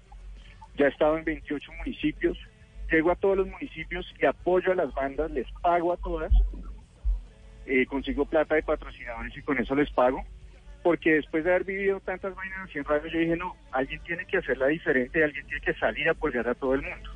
Pues nos tiene que mandar, montamos. Nos tiene que mandar esa música, Camilo, para nosotras, eh, para nosotros poder ponerla aquí, Gonzalo, para ponerla en esa música que están haciendo los, los artistas colombianos. Nosotros tenemos miércoles de música colombiana, ¿no es, Gonzalo, cierto? Es así, miércoles de música colombiana sin payola. Pues Cami, Miércoles de música. te voy a contar por qué. Porque en año y medio he montado 108 artistas en mi tarima, todos absolutamente desconocidos, todos de municipios y máximo ciudades intermedias, que se merecen el apoyo. Somos la única gente en este país que se está yendo por todo el país de verdad a buscar talentos y apoyarlos de verdad. Nosotros no les cobramos comisión, ni les hacemos firmar un contrato que los amarra a siete años y que los jode y que les muerde un porcentaje, no. Nos vamos a los municipios a apoyar las bandas porque yo por mi lado me cansé de eso, que todo tuviera que ser regalando el trabajo, haciendo todo gratis y por eso montamos los que quieran meterse a averiguar en YouTube, busquen el Circo del Cónsul, es un proyecto muy bonito, actualmente es la gira de música más grande del país, porque como te digo, hemos hecho 28 fechas ya con mi camión tarima, a cada lugar que llegamos van más o menos 2.000 o 3.000 personas a apoyar estas bandas que nadie conoce. Y es un proyecto que yo te invito a que nos pongamos una cita y vaya yo a contártelo porque es muy, muy bonito. Acá, acá, claro que sí, lo recibimos. Camilo Rivera, mil gracias por habernos atendido y quedamos en contacto para conocer de ese proyecto de Consulado Popular y de esa gira que De están haciendo por todo el país. Les escribiré y gracias ahí por tu espacio y que tengas buena tarde. Gracias, Camilo. Ana Cristina. Sí, yo tengo eh, una pregunta para, para Boris Zambrano porque es que eh, necesito entender algo. Usted dice que no conoce a Camilo Rivera, que el momento que cita Camilo Rivera no es el, el mismo momento de su vida que usted eh, eh, se casó en otro momento. ¿Por qué razón cree que Camilo Rivera lo acusa usted de esto? Y, y o sea, habiendo tanto DJ en Colombia y tantas personas de radio, ¿por qué lo eligió a usted? ¿Por qué, por qué, estas, por qué todo contra usted? Mira, eh, yo yo actualmente, yo actualmente, mira, yo, yo yo entiendo los artistas, yo entiendo los artistas lo que le puede estar pasando en este momento porque hay mucha frustración y de- decir, mira, hace 10 años porque yo hoy no soy un J Balvin o, porque yo no soy un Maluma o porque yo no soy un Raycon o quizás yo porque yo no soy una no, no soy un Carol G en estos momentos que han sido perseverantes porque los medios se han transformado, porque la- el reggaetón me, me transformó toda la música. Yo, yo entiendo a veces que, que pasa eso. Hoy yo no hago yo no hago parte de los medios de comunicación en cuanto yo no pertenezco a ninguna cadena radial y es posible decirle, yo no quiero tener ningún compromiso con ninguna gente de radio y yo no voy a meterme con directores de radio que estén en vigencia. ¿Por qué? Porque si mañana eh, hablen hablen mal de mí, me van a cerrar las puertas como en su momento que él asegura que le cerró Alberto Marchena. Conozco Alberto Marchena y creería que no eh, no es no es la manera de actuar, pero bueno, eh, los artistas sí se les paga. Sí se les paga los eventos y siempre y cuando se les sirve a uno como esto es un gana y gana. Por ejemplo, yo organizo un concierto y a los artistas se les da un transporte. O cómo cree que vienen los artistas de Puerto Rico cuando hacemos un concierto grande o vienen de otra ciudad, pues la misma empresa paga a los artistas que hacen parte de la nómina dentro del tipo de eventos. Cuando se hacen unas grandes negociaciones, esto es un gana-gana. El artista dice, te voy a apostar a ti, pero si tú quieres escucharte más, bueno, también apoya tu, que hacer una promoción donde tú, que cada vez que suene tu música, el oyente va a ganarse un premio que el artista se lo va a llevar. Eso es un gana y gana. O sea, hoy día eh, hoy día las plataformas digitales te permiten hacer también un enorme de cosas y un enorme un sinnúmero de promociones y si hacía parte dentro de, del el número de la promoción o de la inversión publicitaria que una- el, el artista, pues hacía. Oxígeno en ese entonces, que él trata de citar, el 2009-2010, a finales del 2010 nosotros éramos tan poderosos que convertimos Oxígeno como la emisora más importante de Colombia en la dirección mía porque empezamos a fusionar todos ritmos musicales, incluso Sí. llegamos a tocar la salsa por, eh, en, en el estudio. Pero también nosotros decidimos que en ese entonces habían artistas que Pero, no Boris, hacían parte me- de la programación. Claro, pero Boris, quizá una última pregunta. Nos parecía importante contar con, eh, con su respuesta por cuenta de la acusación que se hacía en su contra. Pero usted puede decir, usted como acabó de leer cuando le estábamos presentando que ha estado en casi todas las emisoras eh, musicales de Colombia. Es decir, su experiencia es muy vasta en el mundo de la música. ¿Usted nos puede decir que en Colombia no existe la payola? que no existen disjockeys, que no existen directores o que no ha existido la payola en las emisoras musicales de nuestro país, como han, como han denunciado algunos artistas?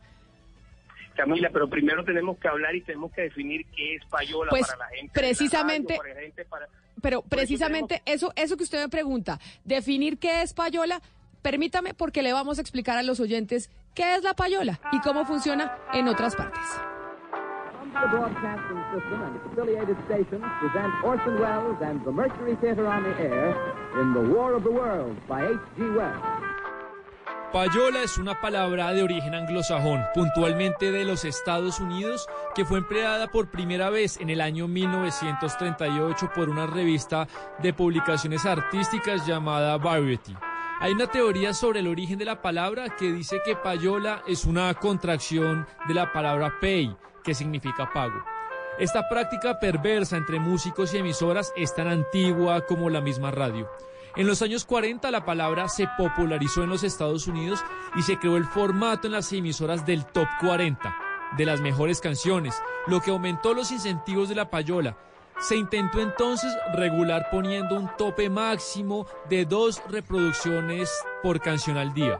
The Broadcasting System and its affiliated stations present Orson Welles and the Mercury Theater on the Air in The War of the Worlds by H.G. Ya en Wells. 1960 se conoció el primer gran caso de impacto mediático.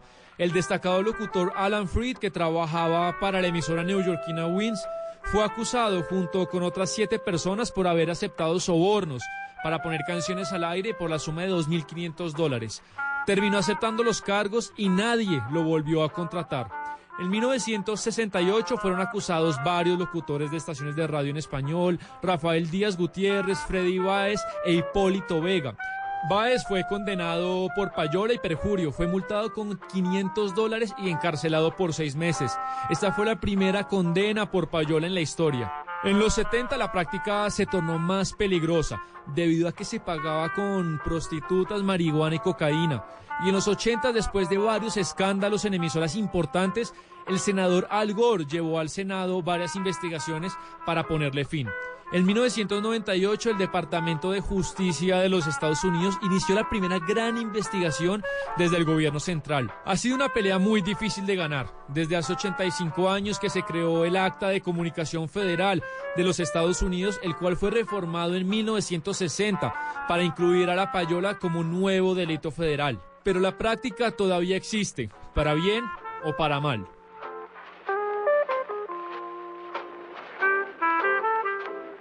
Pues Boris, esa es la definición de payola, para que no nos enredemos diciendo cuál es la definición que entendemos por payola. La payola es una y punto.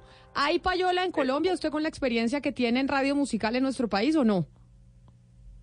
Mire, eh, todas las invitaciones, todo, mire, el término es tan grande y tan amplio que nosotros logramos definir dentro de las distintas compañías que, que así sea una invitación, una invitación, una salida, un almuerzo, un viaje, todo eso se, llamaba porque no hacía parte de tu trabajo y eso es, eso es payola. Y si usted lo lleva a todos los términos en, en distinto de todas las empresas o todas las labores, eso va a, ser- va a existir en otra carrera también. Por ejemplo, un farmacéutico invita a un a un médico a que le venda estas pastillas y lo invita a un viaje con su familia, también es llamado payola, pero tratamos de, de decirle este término que solamente se ve en la radio. Obvio que las personas... Pero eso que usted dice hay- de hay los una- médicos también hay que se denuncia. No es porque lo que los médicos lo hagan significa que en la radio esté, esté bien, porque los médicos que lo hagan también No, no, está no, mal. Boris. Yo, yo en ningún momento estoy diciendo que la radio esté bien, y en ningún término le estoy diciendo que está bien. Lo que sí yo veo es que al mirar todo este tipo de, de, cuestionamiento, uno tiene que saber, eh, o sea, cómo, cómo determina uno qué es la payola. La payola la determina quién es el monto que me, me puede dar un artista ofrecer por encima de mi trabajo, porque un artista porque un artista me puede decir, hey, yo quiero entrar a tu programación y, y te doy para que tú me pongas en la programación. Y yo puedo decir, a mí no me gusta tu música. Boris, no Boris, Boris, con todo el respeto, Boris. Comprar, comprar por Boris. mi criterio. No, a ver, con todo el respeto, venimos de, de radios musicales en diferentes países eh, de- del planeta de América Latina. Payola es pagar por sonar. Pagar por sonar. Punto. No hay otra definición, no hay que darle vuelta, eso es pagar por sonar. Y le repito la pregunta a mi compañera Camila, como pasa en Venezuela, en Panamá, en Guatemala, en Colombia, ¿los artistas pagan por sonar, sí o no? No es difícil la pregunta. Mira, yo hoy no podría decirte porque hoy no podría decirte porque hay tantos estudios, tantos estudios que maneja uno y tantas restricciones en los medios de comunicación que solamente nos fijamos en los charts, en los listados que aparecen en, la- en- lo- en las distintas revistas, en las distintas, por ejemplo, listas de, de reproducción que ya sí, sí existía hace tiempo, hoy se ha minimizado y no podría yo catalogar y, y a, la luz pública decir un colega está cobrando para o no, eso no podría porque cada quien queda en el criterio de cada persona. Y en estos momentos, o sea, cada persona se sentirá, eh, se sentirá atacada dependiendo de la forma que sea, pero no podría decirlo que si hoy existe o no existe o si mañana existió, o sea, estoy hablando de la época de, de la gente. Y creo que se ha, si ha existido en todos los términos, se ha bajado mucho con las restricciones y, y con todas las cosas. Las compañías cada día, cada día eh, cierran más las Sí. negociaciones que puede haber entre comillas de un director, por eso es que están directamente a cartas abiertas la, la gente cuando se le acerca y parecen los directores nacionales para, para decir, hey, necesito que me ayudes. Bueno, listo, nosotros ayudamos, vamos a un concierto, vamos- pero eso es a carta abierta de las mismas compañías. Pues, Eh, Boris. Estamos hablando de cargo hace mucho tiempo. Queríamos contar con, eh, con su versión porque nos parecía importante que después de esa acusación usted pudiera hablar y responder también aquí en los micrófonos de Mañanas Blue. Mil gracias por habernos atendido hoy aquí al aire y feliz resto de día. Muchas gracias, Camila, muchas gracias a todos y, y muchas bendiciones. Un saludo especial es Boris Zambrano, conocido como Boris Z. Son las 11 de la mañana, 49 minutos. Este tema de la payola se amplía y se amplía y cada vez tenemos denuncias, gente que se comunica con nosotros, mensajes. ¿Qué nos llegó en esta oportunidad, Diana? Pues Camila, nos llega un audio de una persona que intentó meter música en Medellín, en, la- en las emisoras de Medellín. Y se encontró con este audio, Camila, y ya le explico quién es la persona que está hablando ahí y, y esto y este audio es el resultado de qué exactamente. Ya hablé en Caracol. Ya hablé en Caracol y que no lo centralizaron como RCN. Todo es desde. Dos. Todo es desde Bogotá. Me está diciendo que es con unos cupos y que los cupos los abren en dos meses, weón. Que si espera los dos meses para poder entrar a sonar.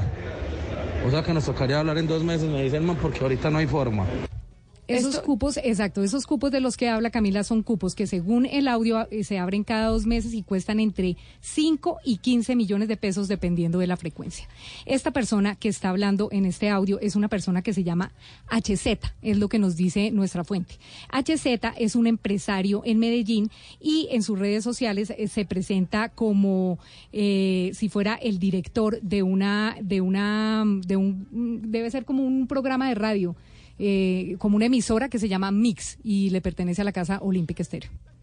Es decir, esta persona sería HZ, el que estamos escuchando, que sería de Olímpica Estéreo, pero deberíamos buscarlo para lo ver. estamos buscando precisamente, Camila, lo estamos buscando para ver qué, qué tiene que decirnos de esto, porque este audio lo logra una persona que está intentando meter música en Medellín y le dice, no, mire, si no es con los cupos, no hay posibilidades. Si esto ya se está presentando, si esto lo venimos viviendo, será hora entonces de ya simplemente pues formalizarlo y que generar una legislación y reglamentación en torno a cómo deben ser las sonadas de música, si se debe pagar a los artistas, si se debe pagar a las emisoras. Pues Sara Melguizo, ella es eh, fundadora y directora de la Corporación Revista Música, Hugo Mario, y hablamos nosotros eh, con ella el viernes, porque estábamos hablando, Hugo Mario, precisamente de si debemos ya reglamentar esto y poner sobre la mesa las cartas y decir, oiga, es que se paga para sonar en radio. ¿Hugo? Esto. Sí, me queda esa gran duda, Camila, de cómo podría reglamentarse esto, porque, pues finalmente, creo que el director o programador de la emisora tiene también el criterio de seleccionar la música que programa.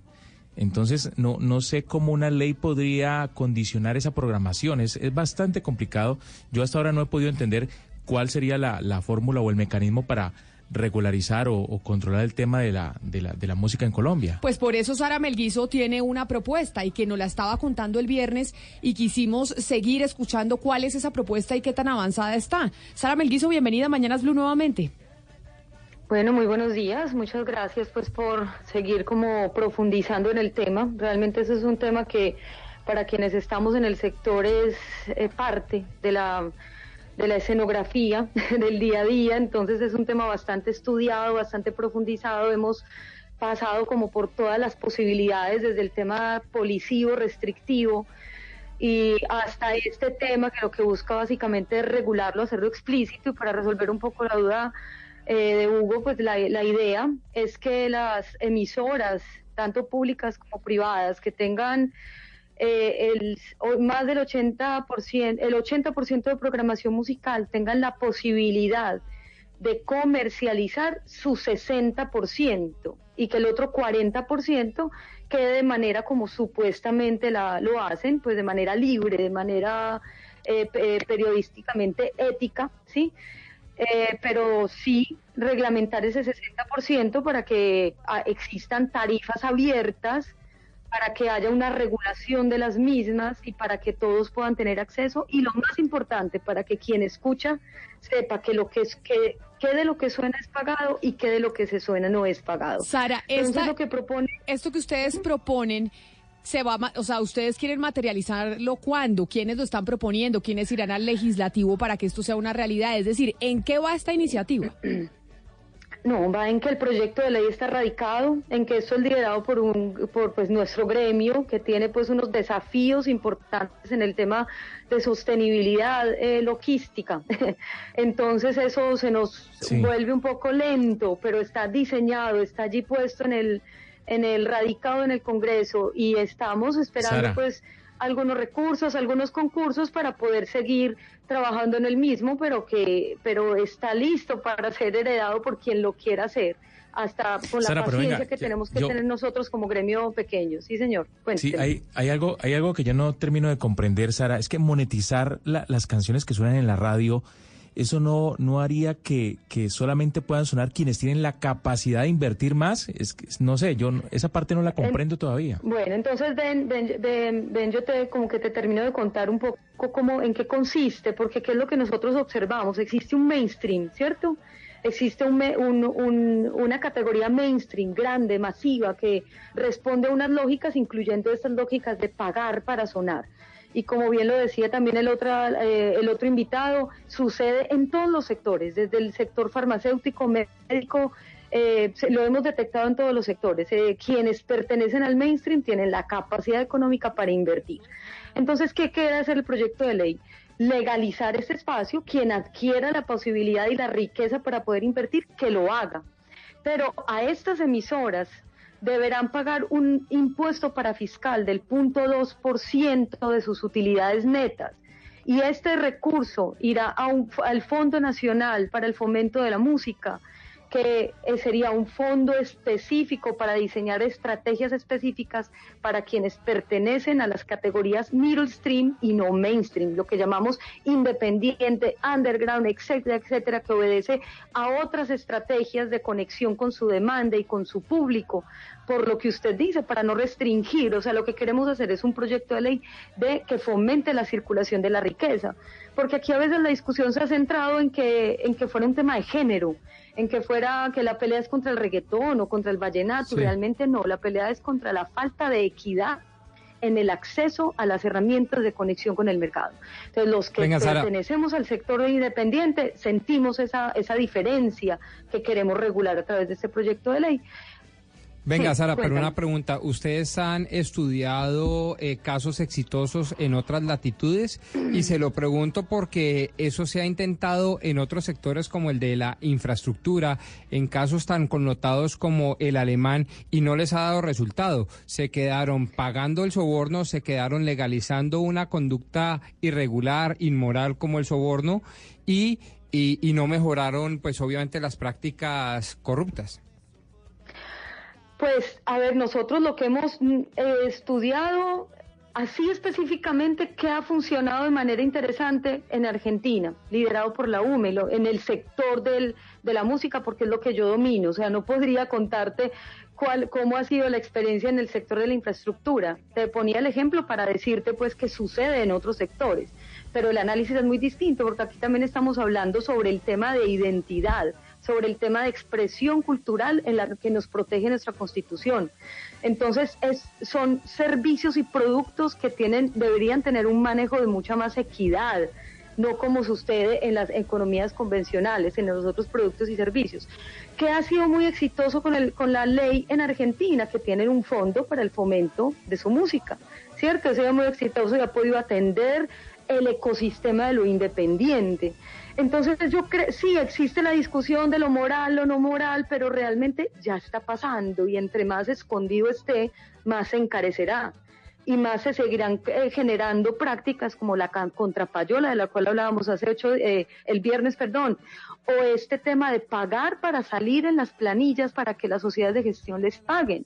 Entonces, entre más explícito hagamos esto, entre más abierto hagamos eso, se empiezan a generar unas regulaciones natura- naturales del mercado, pero como artistas creemos que lo policivo, lo restrictivo no trae nada bueno. Pues, Sara, lo que nosotros- tenemos que hacer es convivir con esto de manera propositiva y que entre a las regulaciones respectivas por parte de las de las veedurías en el tema de consumo. Le vamos a hacer seguimiento a ese proyecto que ustedes dicen ya está en el Congreso de la República para ver qué, qué pasa y si alguien lo puede retomar y si se puede dar esa discusión de manera abierta en el legislativo en Colombia. Sara Melguizo, mil gracias por haber estado con nosotros hoy aquí en Mañanas Blue hablando nuevamente de este tema para poder profundizar un poquito más sobre las denuncias que hacen tantos artistas alrededor del país sobre esta práctica en Colombia. Feliz resto de día para usted. Claro que sí. Muchas gracias. Todos invitados a que lean el proyecto que aporten. Hasta luego.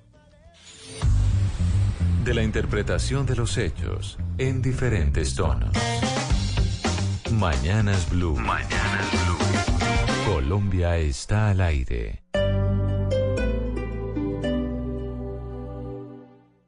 El tema es polémico, Doctora María Fernanda Cabal. ¿Por qué los indígenas del Cauca tienen más derechos que todos los demás seres humanos? Porque son indígenas. No, no, no. Hay un problema de anarquía pura. si es de actualidad, Paulo Beltrán. Aquí no es solamente que el ELN ataca, sino que el ELN también vive defendiéndose. si hay que profundizar en el tema, Antanas Mocus. A uno como gobernante no le debería importar la popularidad. La popularidad es para gastarla. La la popularidad es para hacer cosas buenas con ella. si se ha hablado del tema durante el día, Daniel Samper Ospina. No, insultos y eso yo ya tengo, en términos familiares, cuero de elefante. Pero no, me han dicho de todo y, ya realmente no me importa. es momento de ponerlo sobre la mesa. Adrián Arango y Robinson Díaz. Ya no aguantaba más, que sufría mucho por mi culpa. No, pero ¿qué hiciste para llegar a esos niveles? Pues a veces me ponía brava y quebraba todos los platos. Ah, bueno. qué tan lindo. Eso es Mesa Blue con Vanessa de la Torre. Ahora de lunes a viernes de 8 a 9 de la noche. Que no se acabe su día sin escuchar Mesa Blue. Todos los temas puestos sobre la mesa. Blue Radio crece. Blue Radio y bluradio.com. La nueva alternativa. Respuestas largas. Señor ministro Botero, ¿cuál es la conclusión al final? Pues esta es una historia larga que si hay un minutico yo se la trato de resumir. Sí, señor. Respuestas cortas. ¿Qué le decían los funcionarios de migración, además del bienvenido presidente, decían otra cosa? No. Pero siempre las preguntas correctas. ¿Cuál es la decisión que ha tomado? demora ¿Por qué aparecieron allí? ¿Cuánto fue, por ejemplo, el costo? Mañanas Blue, de lunes a viernes desde las 5 de la mañana por Blue Radio y bluradio.com. La nueva alternativa. There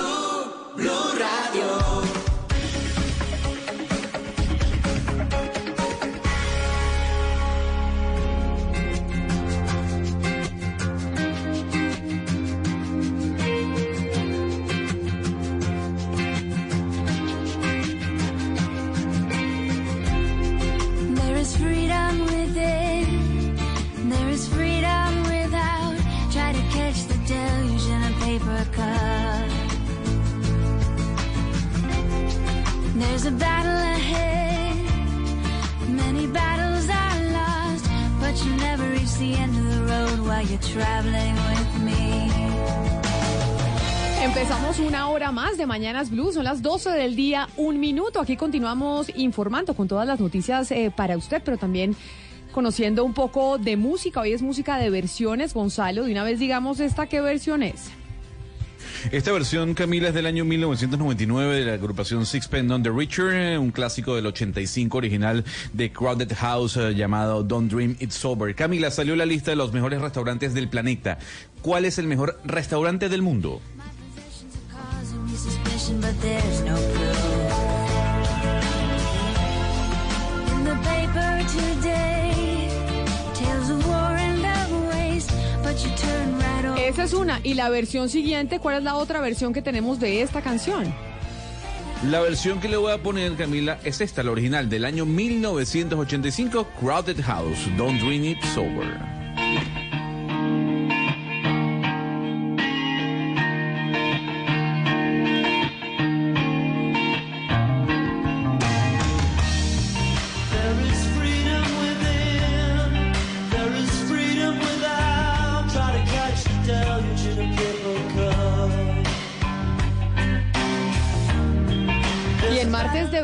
También a esta hora, a las 12 del día, dos minutos, llegan las noticias Joana Galvis, que llega con toda la información eh, de Bogotá y la región. Y tiene que ver, Joana, con eh, Transmilenio, porque no deja de ser Transmilenio un escenario en donde hay abuso y maltrato a las mujeres. Sí, Camila, al parecer otro hombre fue, pues, capturado por intentar tocar a una mujer. De esos tocamientos indebidos en medio del, del, del viaje que hace una mujer tranquila a su trabajo, a su estudio. Y ah, la policía ha hecho como una lucha frontal contra este tipo de comportamientos. Y en Mañanas Blue también queremos hablar sobre cómo se sienten seguras las mujeres pues viajando en el transporte público, en un sistema como Transmilenio, ¿qué- ¿cuáles son esos problemas que viven al utilizar este sistema integral de transporte? ¿Qué dicen las mujeres y qué dicen las autoridades? Damián Landines.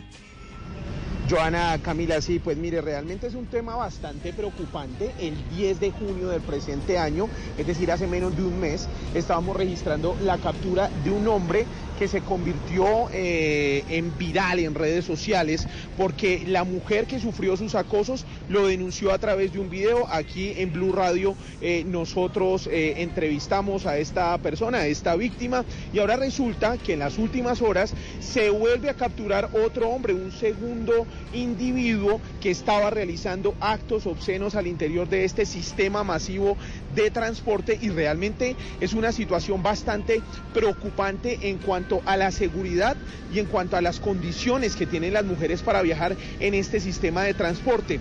A escuchar una cifra que entregó María Lucía Upegui, ella es la subsecretaria de Seguridad en la capital del país. Escuchemos. Estamos atendiendo aproximadamente una mujer en promedio al día que vive algún tipo de violencia eh, comunitaria en la ciudad y para eso prestamos orientación psicológica. Imagínense esta cifra, Camila. Al día se atiende una mujer que sufre violencia comunitaria o también conocida como violencia callejera en la capital del país. Pero por eso nosotros también decidimos escuchar las voces de quienes mayormente se están viendo afectadas, de las mujeres. Nos acercamos a algunos puntos de Transmilenio y estas fueron sus opiniones frente a lo que dicen y opinan del sistema masivo de transporte. No me siento para nada segura en los Transmilenios, empezando por la cantidad de gente que se sube al articulado. Eso se presta para que no te respeten los espacios personales. No, la verdad en mi condición de mujer me siento supremamente insegura porque uno se sube al Transmilenio y el bolso siempre lo tiene que tener de frente, protegido, uno siente que lo van a robar, que lo están acosando. Pues yo realmente me siento muy insegura, que prefiero caminar largas cuadras que tener que subirme ahí donde la gente todo el tiempo está mirando que se le van a robar a uno y los hombres empujándolo a uno y manoseándolo. Camila, Joana, estas son las opiniones, esta es la perspectiva y realmente una eh, situación preocupante de lo que hoy están teniendo que vivir las mujeres al momento de abordar eh, el sistema público en Bogotá. Por eso las autoridades pues están trabajando para contrarrestar este delito y pues como lo acabamos de informar, una segunda persona capturada por estar realizando estos actos obscenos en Transmilenio. Camila. Gracias, Damián, y ojalá que pues, se podrá hacer para que ya las mujeres no sean víctimas de este tipo de, de maltrato y de abuso. De hecho, por ejemplo, se habló mucho, Joana, de lo que pasó en México utilizando o creando vagones exclusivos para mujeres. El hecho no es que nos separen del resto, sino que nos respetemos como seres humanos y como ciudadanos, porque más allá del género, todos tenemos que transitar, todos tenemos que movernos y asimismo todos tenemos que respetar nuestros espacios como individuos. Se había hablado también, Joana, de la famosa banda rompevidrios, esas bandas, esas bandas que le rompían o que rompen los vidrios de los carros para robar carteras o para robar pertenencias que están dentro de los vehículos. ¿Cuántas bandas de esas hay o es una exclusiva? ¿Qué ha pasado con eso? Pues le están haciendo seguimiento a una, capturaron en el norte de Bogotá a algunos de los individuos, él acepta los cargos y ya hay medidas sobre este personaje. Víctor Páez nos amplía. Se trata del líder de la banda, Oscar Enríquez Vázquez Gaviria, quien el pasado 20 de junio exactamente en la calle 134 con carrera 11, pues rompió el vidrio de un vehículo y hurtó un bolso que tenía unas pertenencias aproximadamente en 6 millones de pesos. Pues en las últimas horas a esta persona se le legalizó la captura. La fiscalía le imputó los cargos exactamente por hurto calificado, los cuales aceptó. También se comprometió en la audiencia a pagar el vidrio roto y tras aceptar esto y comprometerse a reparar los daños, tendrá una rebaja de condena del 50%. Algo así como 4 a 6 años de prisión por estos hechos también fue enviado a la cárcel por una juez de control de garantías. Víctor Páez, Blue Radio. Gracias, Víctor. Pero entonces es solo una banda de la que estamos hablando, es decir, es solo uno de los integrantes de una banda, porque uno diría, oiga, pues gente que roba y rompe los vidrios de los carros, pues debe haber mucha, no solo en Bogotá, sino en diferentes partes del país. Esta que usted nos está contando es una en particular. Esta que les estoy contando es exactamente una banda que delinque en la 134 con 11, más que todo al norte de Bogotá. Es diferente a la banda que, que asaltó a Malú, a la presentadora de Noticias Caracol. Y eh, exactamente esta persona, Oscar Enrique Vázquez, es el líder de esta banda. Pues gracias, vamos a seguir, vamos a ver qué más se conoce de esta y otras bandas también que están haciendo lo mismo y la gente por eso polariza los carros. Nosotros tuvimos como tema del día en una oportunidad si daba miedo o no los vidrios polarizados en Bogotá. Nos decían en, en Barranquilla y en Cali que pues allá era imposible no polarizarlos por el tema del calor, pero acá la gente los polariza por temas de seguridad, básicamente. Y también tienen que adop eh, adoptar otro tipo de medidas para no tener que ser eh, sometidos por estos delincuentes. O sea, como dejar una distancia en el semáforo, intentar maniobrar, o sea, como que ya no, la tranquilidad del ciudadano se ha visto bastante golpeada por este tipo de situaciones. Pero otra de las cosas que está pasando en el país y que tiene preocupado a todo el territorio nacional o a gran parte es lo que sucede con la vía al llano la gente en los llanos orientales está sufriendo enormemente porque las consecuencias del cierre de esa vía, que casi que es la única, porque las vías alternas no, no alcanzan a suplir el, eh, a, suplir lo que se necesita para poder transitar. Y por eso nos vamos con Luis Fernando Acosta, que está en Guayabetal. Luis Fernando, porque ya después de los viajes del presidente Duque al exterior, que también fueron muy criticados o que han sido muy criticados, llega precisamente al departamento del Meta para hacer un consejo de ministros y para ponerse al frente de la situación de los llanos orientales. Así es, eh, Camila, el, el, el, presidente Duque llegó hace aproximadamente unos 15 minutos al eh, municipio de Guayabetal. Aquí va a instalar un PMU eh, en este municipio y posteriormente eh, que finalice esta reunión con las autoridades locales y del departamento de Cundinamarca, se va a estar dirigiendo hacia la ciudad de Villavicencio, en donde va a adelantar el Consejo de Ministros. De momento descartó alguna declaración de emergencia. Le preguntamos de manera insistente sobre la declaración finalmente de la emergencia de la que tanto se ha hablado sobre el tema de la vía llano. Dijo no se habla de un tema, de un tema de emergencia, pero lo que sí anunció fue un paquete de medidas, cerca de 50 medidas que van a salir del Consejo de Ministros que se va a adelantar en las próximas horas y de la que ya nos habían adelantado un poco más temprano en la mañana una de ellas, que era la de reducir en un 50% el costo de los peajes en la vía alterna por Boyacá, que comunica justamente al llano con Bogotá. Pero habló hace algunos minutos y justamente le respondió esto a los medios de comunicación. Es una situación dura.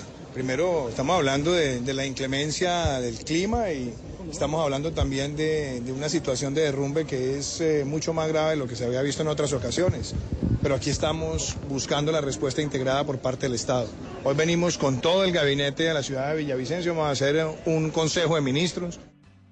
Camila, el presidente Duque al llegar justamente aquí a Guayabetal se reunió y atendió a una comunidad de unas 150 personas de la vereda Pipiral de Villavicencio, a los que les pidió que tuvieran calma, que iban justamente a determinar varias acciones para solucionar o mitigar un poco la emergencia que ya se siente en esta región del país. No solamente es una emergencia vial, una emergencia de infraestructura vial, sino también una emergencia de tipo económico que se vive en esta zona eh, del oriente del departamento de Cundinamarca y por supuesto del departamento del Meta. Por el momento, a esta hora se desarrolla el, eh, el plan de manejo de urgencias que está instalado aquí en el primer piso de la alcaldía de Guayabetal.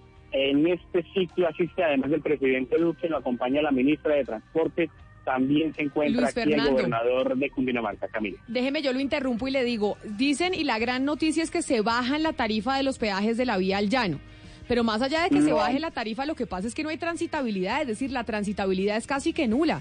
Entonces la respuesta es, ¿cuándo No. habrá transitabilidad para que se puedan hablamos- conectar las dos zonas, los llanos orientales con el centro del país? Porque bajar los peajes no sirve de nada si la gente no puede pasar de un lado a otro. De lo que estaban explicando esta mañana, Camila, es de los peajes de la vía alterna que comunica a la ciudad de Villavicencio con Bogotá, pero dando la vuelta larga por el departamento de Boyacá. Fue uno de los anuncios que se dio muy temprano en la mañana de hoy y de la que estarán justamente hablando en el Consejo de Ministros de las próximas horas en la ciudad de Villavicencio. ¿Qué tanto? Y una última pregunta, Luis Fernando, usted que estaba al frente de esto, y es para la gente que está en el departamento del Meta, pero sobre todo también en Bogotá, porque acá en Bogotá ya se está viendo la afectación en el costo de los alimentos, etcétera, etcétera. Y es qué tanto soporta la vía alterna esta carga pesada que normalmente pasa por la vía al llano, es decir, la vía alterna que va por el departamento de Boyacá y que es mucho más larga, tiene la capacidad para soportar el nivel de carga y el número de vehículos que transita por la vía al llano? Sí, hemos preguntado justamente a los eh, mismos eh, conductores, los transportadores de carga eh, que tienen que comunicarse con Bogotá. Pues muchos de ellos dicen que más que todo el tema es de una vía que puede ser transitable en algunos sectores, ha presentado algunos deterioros, pero que para ellos es de mucha dificultad, no solamente por el tema del, de la demora en, la, en una carretera, sino también por el tema de los costos. Por eso hoy en la mañana estaban hablando de reducir en un 50% los costos de los peajes por esas vías alternas en el departamento de Boyacá. Y se tiene conocimiento, Luis Fernando, esta reducción de los costos de los peajes va a ser un subsidio por parte del Estado colombiano, porque finalmente esa vía de Boyacá también está concesionada, esa vía alterna. Quiere decir que el gobierno va a subsidiar esos, esos, pe- esos peajes. Pues, pues, al no pagarlos justamente los eh, los eh, ciudadanos del común, los transportadores, los peajes, pues eh, es una es una medida que toma el gobierno y que asume justamente el gobierno, Camila. Pues Luis Fernando, muy delicada la situación en el departamento del Meta. Ya nos volveremos a conectar eh, con usted. Son las 12 del día, 15 minutos. Vamos a hablar precisamente y le vamos a explicar al país por qué la situación del departamento del Meta es tan delicada y por qué afecta a varias zonas de Colombia. Porque esto no es solo una cuestión de los llanos orientales. Lo que está pasando en el departamento del Meta y con la vía al llano que, concentra, que conecta Doctor Pombo, básicamente los llanos orientales son el 55% del país. El 55% del territorio nacional son los llanos orientales. Y esa zona es la que está desconectada del centro de Colombia, que es la más poblada. Porque sí es cierto que tenemos en los llanos orientales, digamos, en la llanura colombiana, 55% del territorio nacional, no tan poblado como el centro del, del territorio colombiano. Y ese cruce es el que está completamente pues frenado porque no tienen cómo pasar de los llanos al centro del país a Bogotá y eso obviamente afecta no solo a esa región sino a otras muy importantes del territorio nacional. Son las 12 del día 16 minutos, ya volvemos precisamente con el ministro de Agricultura Andrés Valencia y con la gobernadora del departamento del Meta Marcela Amaya para hablar de la situación de la vía al llano.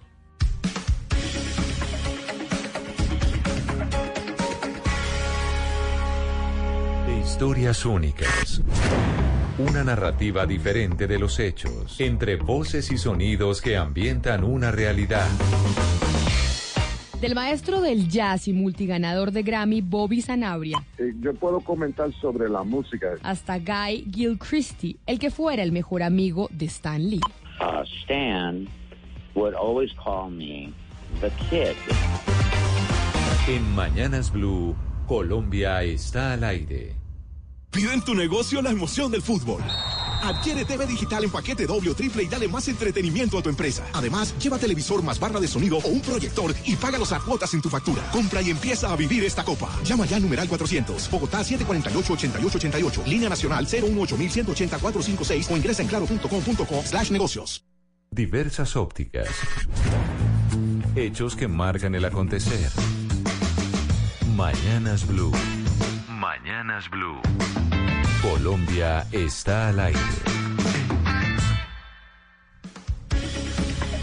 12 del día, 17 minutos y continuamos en Mañanas Blue. Como les decíamos, vamos a hablar del departamento del Meta, que en este momento está bastante afectado por cuenta del cierre de la vía al llano entre el centro del país, entre Bogotá y Villavicencio. Muchas veces en Cali, Hugo Mario, o por lo menos en Antioquia, Ana Cristina, o en Barranquilla, Oscar, se preguntarán, oiga, pero bueno, ¿y a nosotros por qué ese cierre de la vía al llano? Nos debe importar. ¿Cuál es la afectación que está teniendo para todo el territorio nacional este cierre de la vía al llano? Una vía muy importante en donde transitan alimentos para gran parte del país, Gonzalo. Le vamos a contar a los oyentes qué es lo que está pasando con esa vía y cuál es la afectación que está generando en todo el territorio nacional. Hay que decir, Camila, que el oriente del país está conformado en este caso por los departamentos de Baupes, Casanare, Meta, Putumayo, Guainía, Bichada y Arauca. Su principal fuente de recursos, Camila, proviene de la ganadería, la agricultura y la extracción de petróleo. Hay que decir que la vía normal tiene 90 kilómetros y el trayecto es de tres horas y media aproximadamente. Las dos vías alternas tienen entre 300 y 500 kilómetros. La vía al llano por el Cisga tiene una duración entre 6 y 8 horas y la que es por Sogamoso, Camila, entre 12 y 16 horas. Cada día de cierre, Camila, de esta vía representa pérdidas de más de 50 mil millones de pesos. Hay que decir que la Cámara de Comercio de Villavicencio calcula ya en un billón de pesos el efecto de los últimos 30 días con las suspensiones periódicas que ha tenido la vía. Los sobrecostos de transporte encarecen la estructura de costos y las empresas sufren. El tema de la comida es especialmente crítico. El 60% de la carne que se consume en el centro viene de los llanos, es decir, 10.000 cabezas de ganado semanalmente. Este sector ya reporta sobrecostos de más de mil millones de pesos. El sector palmicultor llanero, que representa el 40% de la producción de palma de aceite de todo el país, estima que las pérdidas serían de 7 mil millones de dólares. Hay que decir además, Camila, que el sector hotelero también está sufriendo mucho. Durante esta época del año la ocupación ronda el 50% y ahora mismo no supera el 15%. Se están cayendo más del 90% de las reservas. Ha habido una disminución de más del 60% de ventas en los restaurantes típicos los fines de semana y una disminución del 90% de las entradas a parques temáticos. Otros sectores que sufrían o que sufrirán son el del arroz, las frutas y la avicultura. Y precisamente por eso le damos hasta ahora la bienvenida al ministro de Agricultura, Andrés Valencia. Ministro Valencia, bienvenido y mil gracias por atendernos. Camila, buenas tardes, ¿cómo están? Pues muy bien, pero preocupados por lo que pasa con la vía al llano, porque a veces nosotros somos un programa nacional, estamos en eh, pues en todo el territorio colombiano y en Antioquia, en Cali, en Barranquilla dirán, oiga, ¿y nosotros qué nos importa? Pero nos tiene que importar y usted nos puede dar un poco más luces distintas a las que nos daba Gonzalo de la cantidad de alimentos que vienen de los llanos orientales al centro del país.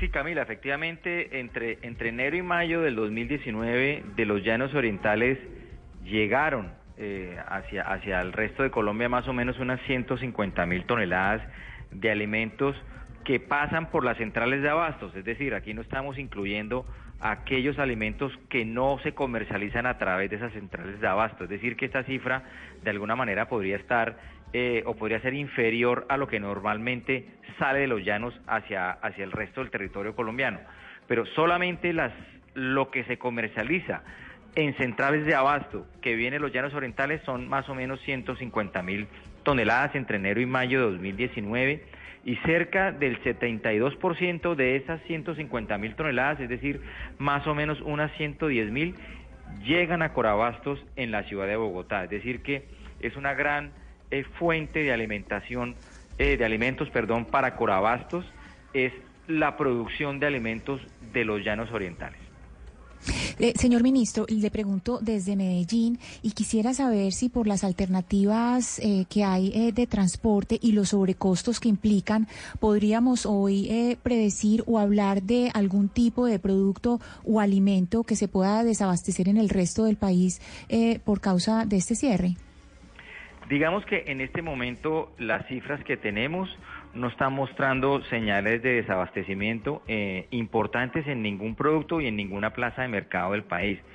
¿Qué ha venido ocurriendo? Y es una situación, digamos, que se ha venido presentando eh, a partir eh, del cierre de la vía, es que en algunas centrales de abastos ha habido una sustitución de origen de los alimentos, es decir, lo que antes eh, eventualmente se proveía de los llanos o del Meta o de Casanare, ahora se está adquiriendo desde otras zonas del país.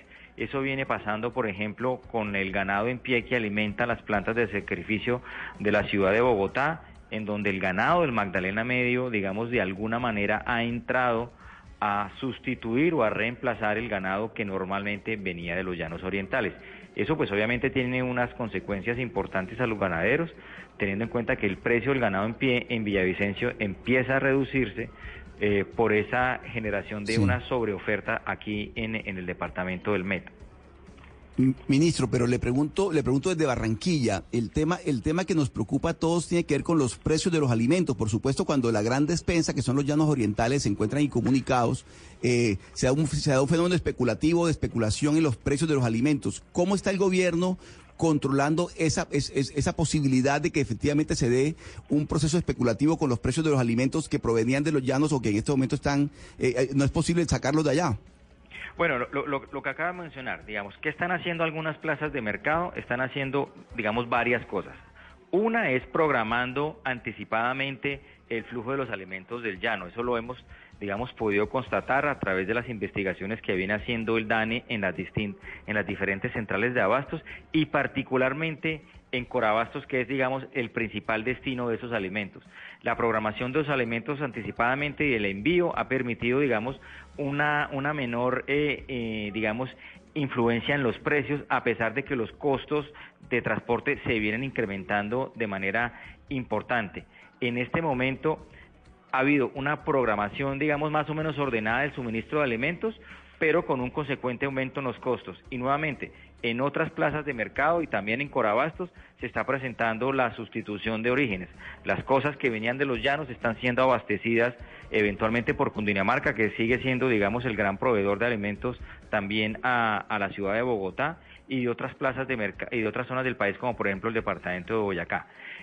En el mediano plazo, uno esperaría que, eh, por ejemplo, el arroz que se vaya a mover de los llanos hacia el interior del país pueda tener un aumento en su precio por los mayores costos de transporte. Recordemos que los fletes, eh, los costos de operación de una tractomula eh, por la vía alterna pues son superiores a los que normalmente serían por la vía normal y eso seguramente se va a traducir en un mayor flete como viene pasando en este momento y seguramente ese mayor flete tendrá que trasladarse eventualmente al costo del producto. Esa es una situación que seguramente se, se empezará a presentar, pero ya el gobierno ha venido anunciando unas medidas para en materia de, de- peajes y en materia de, eh, de incentivos de almacenamiento como el que queremos dar en el arroz para evitar, digamos, que se generen unos sobrecostos muy altos.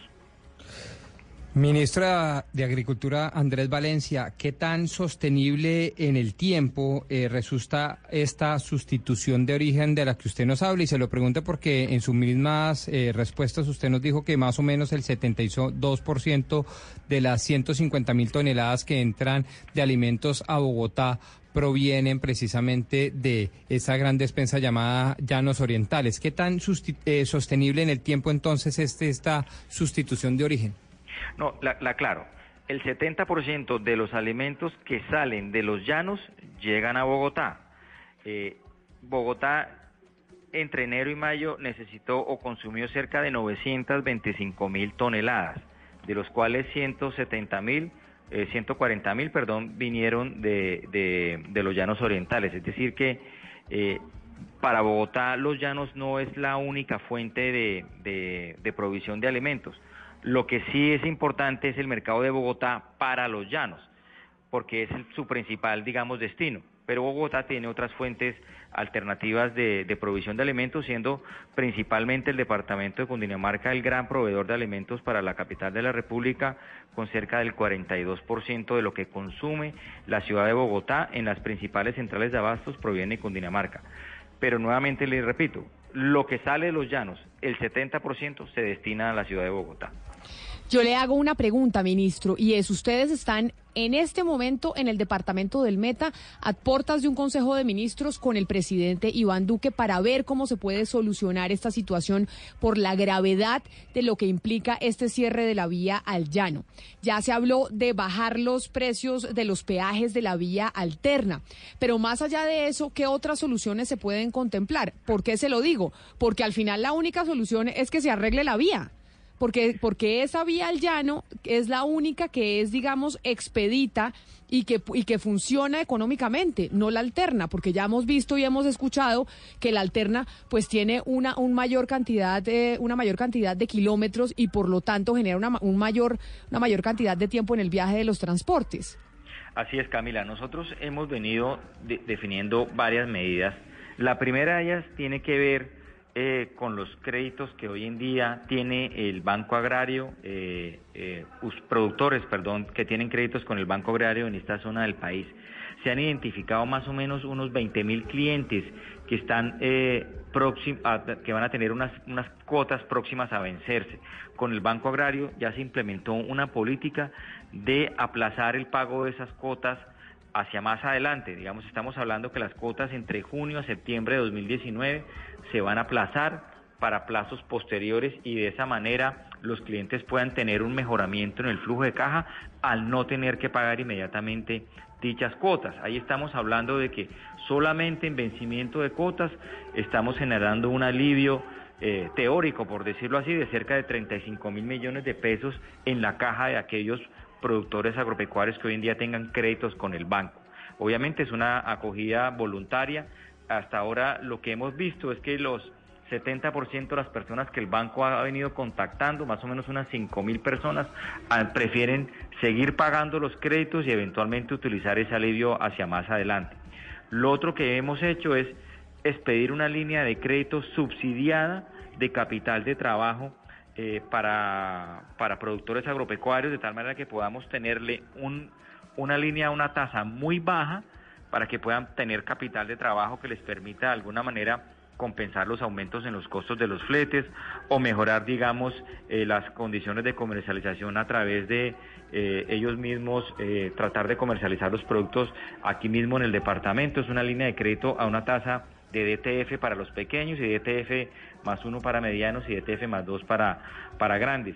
Y también una línea de crédito eh, para la compra de pasivos no financieros, sobre todo aquellos pasivos financieros no financieros que se empiezan eventualmente a tener moras eh, con los, especialmente con los agrocomercios y los agronegocios que son que los que también, digamos, intervienen en el financiamiento de los productores aquí en el departamento.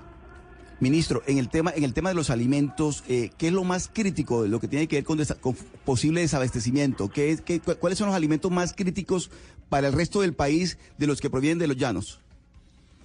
Bueno, ya, ya, ya habíamos hablado del asunto, pero nuevamente le digo, Los Llanos es un importante proveedor de yuca, de papaya, de piña, de patilla, de algunos productos como la guayaba, es un proveedor de arroz importante, apenas salga la cosecha, todavía no ha salido la cosecha de arroz, y es un proveedor importante sobre todo de aceite crudo de palma con destino a la, a la producción de alimentos y con destino también a la producción de biodiesel.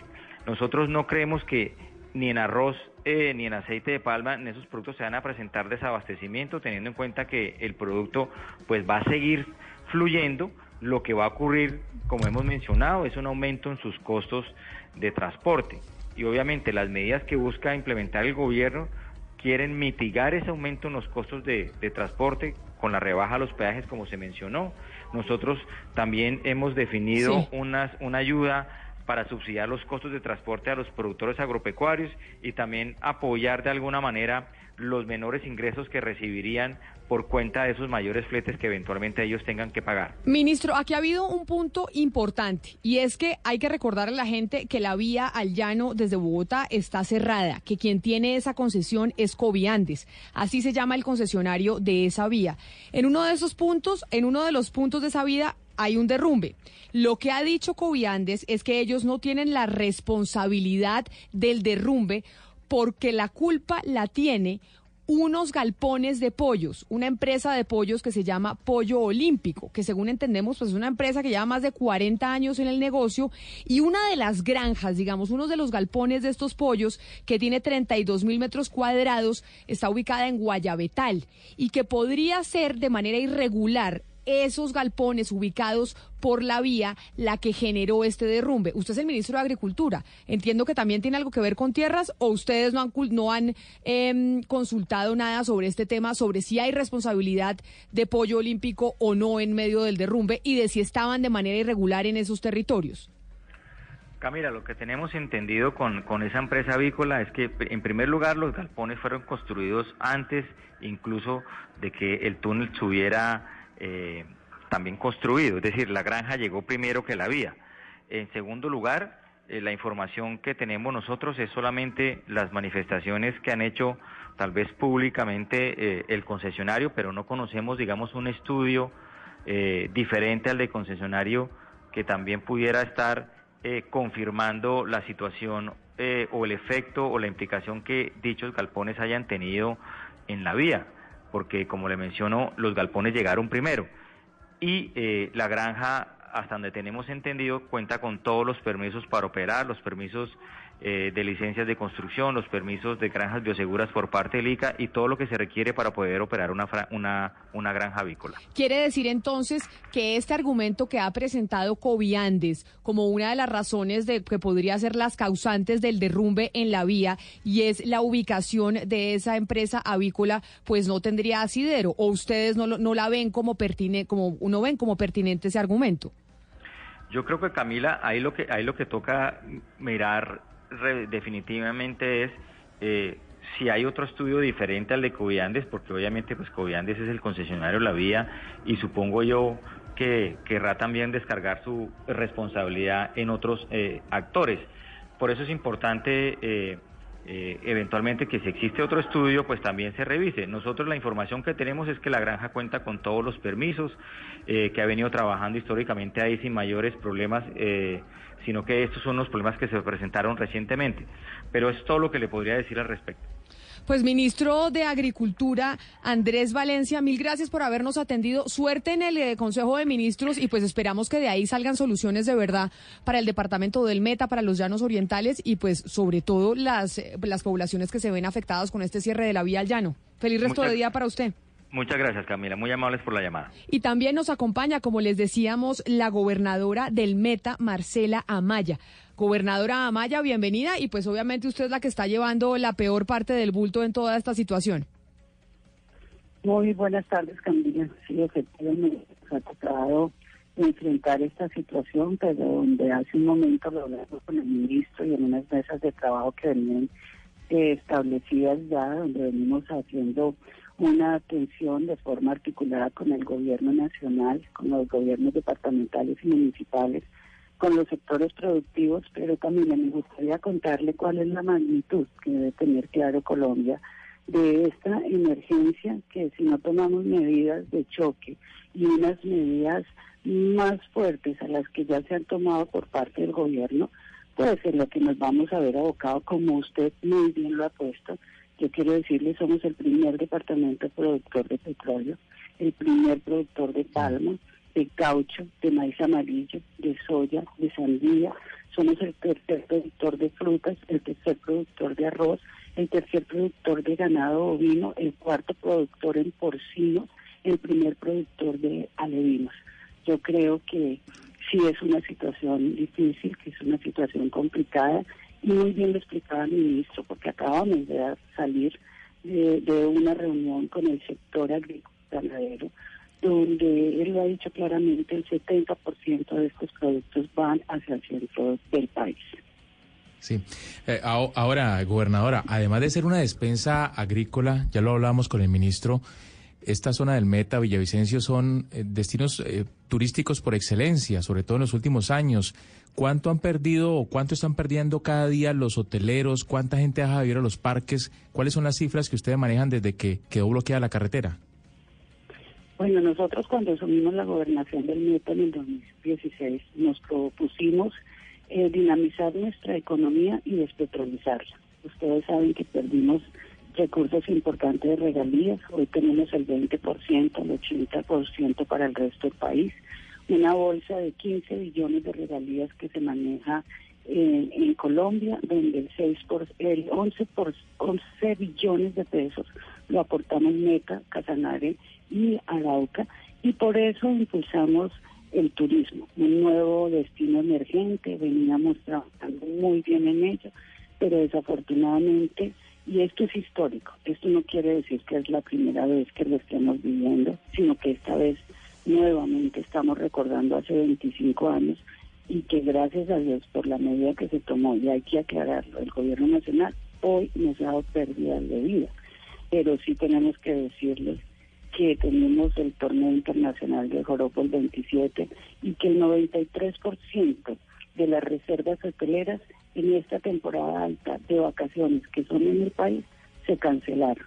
Que el 90% de las eh, entradas a los parques temáticos que hoy tenemos en el departamento de Hermeta, que se manejan desde el Instituto de Turismo, el departamento 90, bajaron a un 90% que el 65% se ha visto afectado en los establecimientos que venden servicios como son los restaurantes, y de los fines de semana, nuestra gastronomía, todo ello se ha visto afectado en un 65%. Ya lamentablemente tenemos que hablar de cierres de algunos hoteles, de algunas fincas agroturísticas que han tenido que despedir personas y por eso es que Hoy estas medidas que nosotros reconocemos, porque yo quiero aclarar, hay un reconocimiento del gobierno departamental que ha tomado el gobierno nacional en el análisis que hemos hecho económico que hoy se está viendo afectado nuestro departamento en diferentes sectores necesita debe ser acompañada de medidas más fuertes otras medidas de choque y esas medidas fuertes están contempladas en la Constitución en el artículo 2.15 con la declaratoria de la emergencia económica, social. Gobernadora. Digamos que todo eso se ha generado por cuenta del cierre de la vía al llano que la tiene un concesionario que se llama Coviandes. Hablamos ahora con el ministro y le preguntábamos sobre ese argumento que presentó Coviandes de responsabilizar a una empresa avícola que se llama Pollo Olímpico de tener unos galpones de 32 mil metros cuadrados cerca a la concesión en Guayabetal y que eso podría ser la, esa podría ser la causa del derrumbe. Nos dice el ministro, no, esa empresa avícola estaba ahí antes de la concesión, por ende no puede ser argumento para las causas del derrumbe. ¿Ustedes en el departamento del Meta tienen algún tipo de conocimiento, de noción cuáles son las causas del, derrumbe o acá simplemente estamos abocados a una responsabilidad del concesionario de la vía?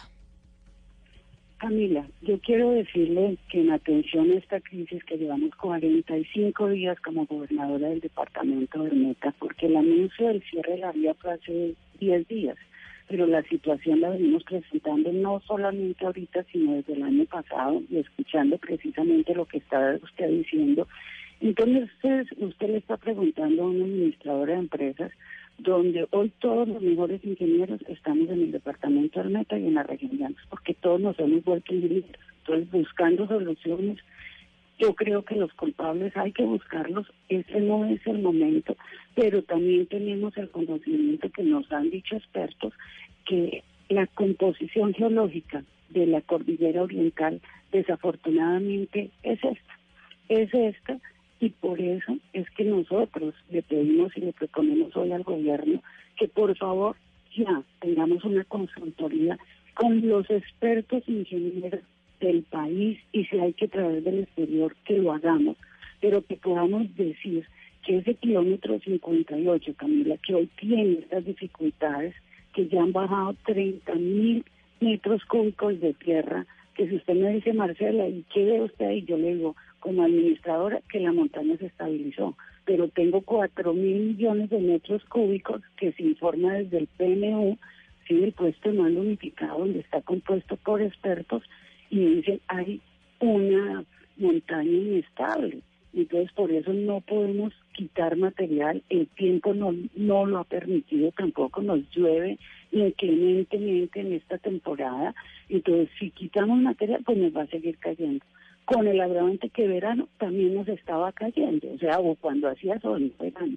Entonces, Camila, lo mejor para el país es un grupo de consultores, los expertos, y nos digan, es la montaña quieta, vamos a hacer otro nuevo diseño, que entre participar el concesionario, porque usted lo dijo hace un momento, y yo me acojo a eso. Necesitamos esa vía, la vía principal, donde todos los gobiernos nacionales han tenido que seguir invirtiendo plata.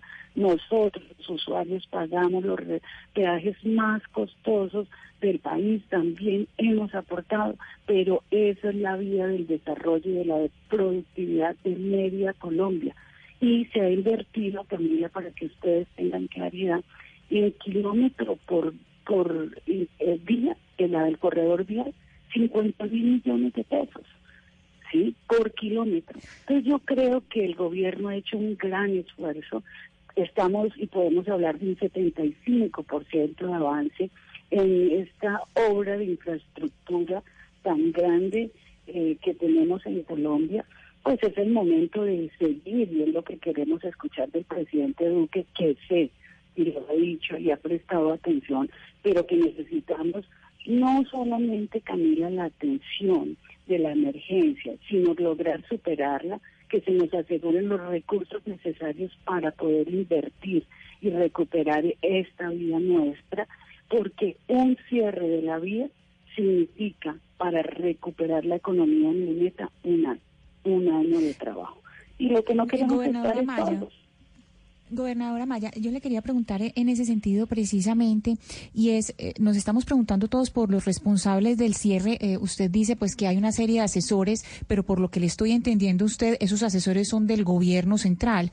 Le quería preguntar si usted tiene estudios propios, porque pues el, uno de los departamentos, y no el departamento más afectado es el Meta, si tiene, si están adelantando estudios propios con asesores propios de la gobernación del Meta, y si piensan tomar medidas por esto que los está afectando directamente, que no estén dependiendo de los asesores del gobierno nacional, sino que sean eh, voces eh, de, allá mismo, del Meta, que estén haciendo los estudios, porque son varias las hipótesis que se manejan.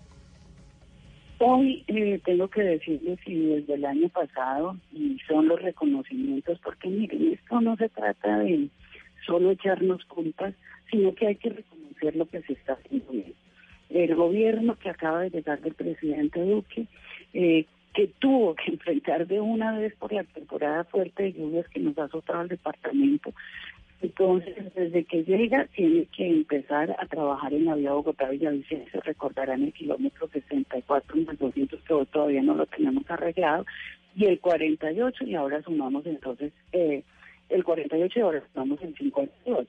Entonces, desde ahí nació, desde la sociedad civil, porque lo propuso la ministra de transporte una veeduría, una veeduría que ha sido muy juiciosa de gente de la región que conoce la historia de la vía Bogotá-Villavicencio y desde el gobierno departamental, lógicamente, llevamos un año eh, sumados y apoyando.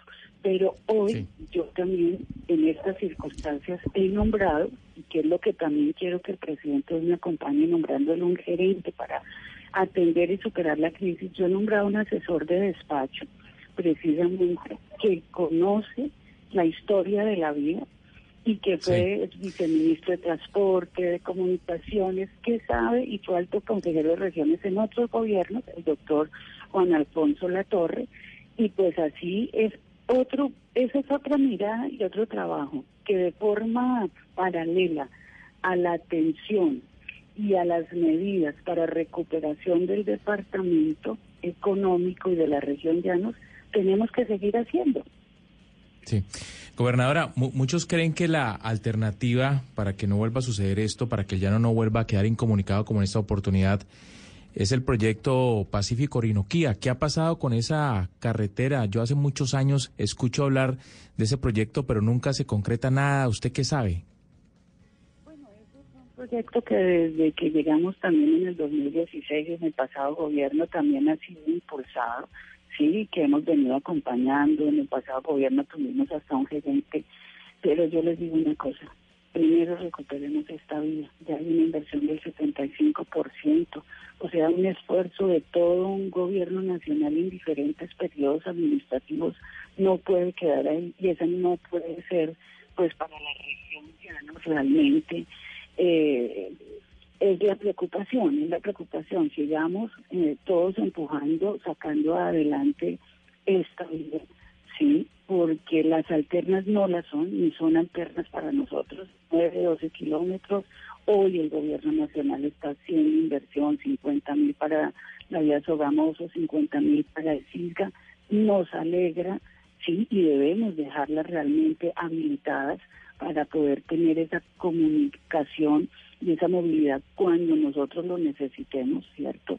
Pero hoy, como gobernadora, ya escasos meses de terminar mi periodo constitucional, yo pues realmente mis esfuerzos los dedicaré a que sigamos impulsando la vía Bogotá, Villavicencio, nuestra vía principal, y lógicamente hacia futuro tenemos que ver eh, ese proyecto que para nosotros puede ser ya una gran oportunidad de poder sacar nuestros productos, nuestras materias primas que hoy salen al centro del país, pues realmente que puedan llegar al Pacífico. Mire, gobernadora, nosotros sabemos que ustedes en el departamento del Meta están en una situación muy compleja. Sabemos que usted en este momento pues va a, va a, entrar al Consejo de Ministros y va a estar con el presidente a ver cómo se puede solucionar las afectaciones que están teniendo por cuenta del cierre de la vía al llano. Pero durante más de 22 días le hemos puesto la siguiente corneta, eh, gobernadora.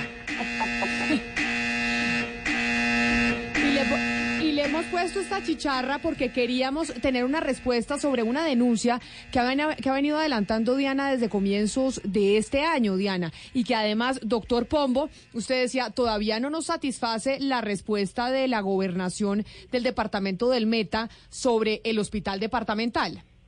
Sí, correcto. Bueno, pues, eh, perdón. Camila, pues yo y también la sinceridad y sobre todo porque han sido con nosotros muy generosos en permitirnos contar y visibilizar nuestra situación, pues quiero decirle, y se lo decía, creo que a Camilo, decía, mire, no es que no quiera salir, yo, nadie sabe lo que nos toca vivir acá en región, 45 días y me dicen la corneta 22 y yo le dije, no, el bullying 20 dos días así, ¿no? Pero hoy quería también yo tener esta oportunidad y se lo agradezco nuevamente. Este es un proyecto del año 2013 que cuando yo llego a la administración en el 2016 podía tener dos escenarios.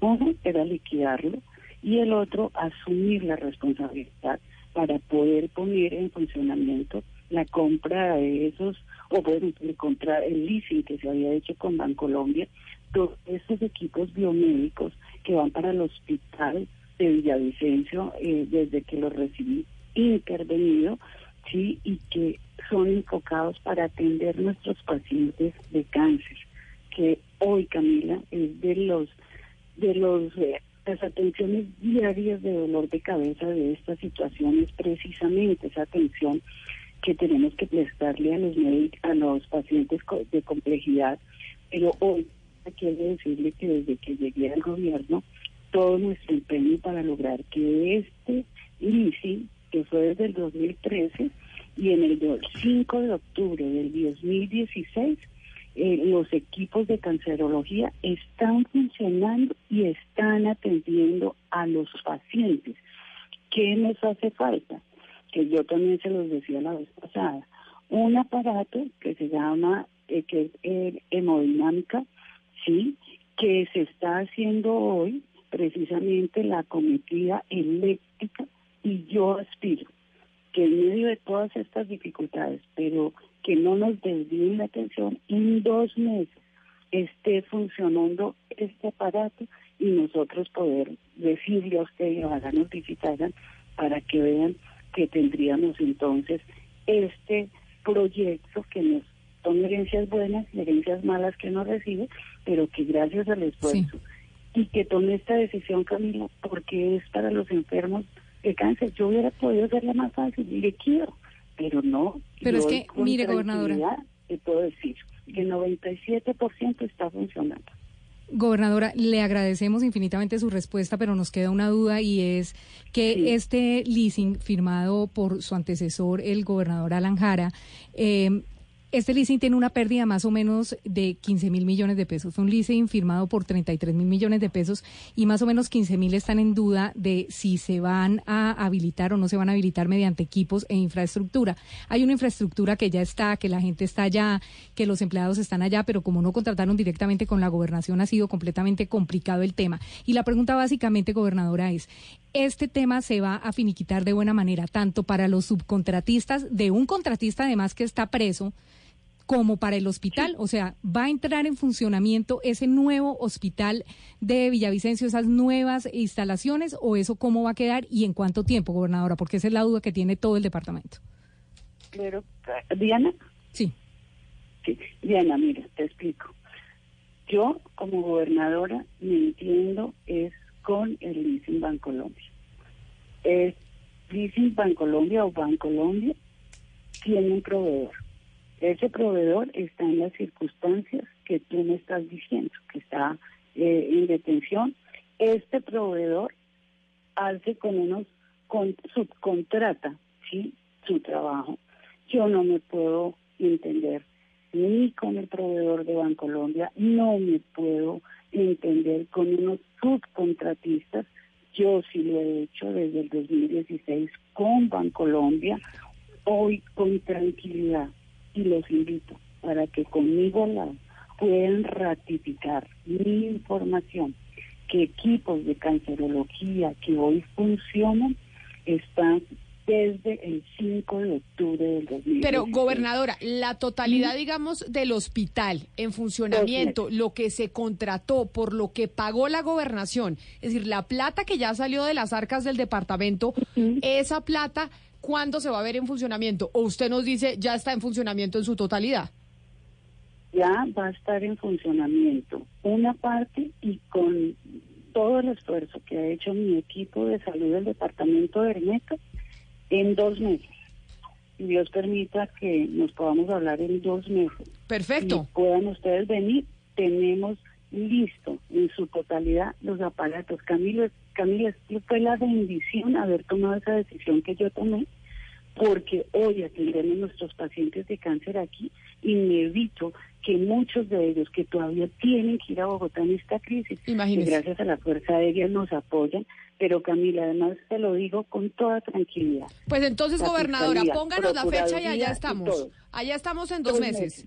Dos meses. Si tú me dices qué día estamos hoy, ni siquiera tengo ni idea porque mis días se han vuelto de 24, de 48 horas. al 25 frente de junio. Estamos a 25 de junio. Quiere decir que el 25 de agosto estamos allá, gobernadora. ¿Le parece? Bueno, pero en persona, o sea, aquí. Sí, señora. Haciendo el programa de ustedes desde el departamento del Meta y de verdad muchas gracias. Quiero invitarlos al torneo internacional del Joropo del 27 al primero, 27 de junio, ya entro modo festival, al primero de julio los vamos a estar esperando. Todos los colombianos, los llaneros, vamos a estar aquí porque Camila, se cayó la vía, pero el llano no. Ah, perfecto. Gobernadora, ya nos vemos en dos meses, precisamente para hacerle la visita al hospital. Mil gracias por habernos atendido, por aceptar esta chicharra durante 22 días y por finalmente pues hablar con nosotros aquí en Mañanas Blue. Mucha suerte en el Consejo de Ministros esta tarde. Deseenos suerte, es lo que les pedimos los llaneros. Colombia, solidaridad y equidad para esta tierra que tanto le aporta a este país. De un punto al otro. De un punto al otro. Voces que recorren el país. Colombia está al aire. Wayne Davis sigue los pasos del biólogo Richard Evan Schultes y nos revela el tesoro natural más diverso y sorprendente. Navega en la gran aventura del año y descubre lo que nos une a nuestra tierra. Caracol Televisión presenta al mundo El Sendero de la Anaconda. Estreno en cines, 27 de junio. La música de este programa.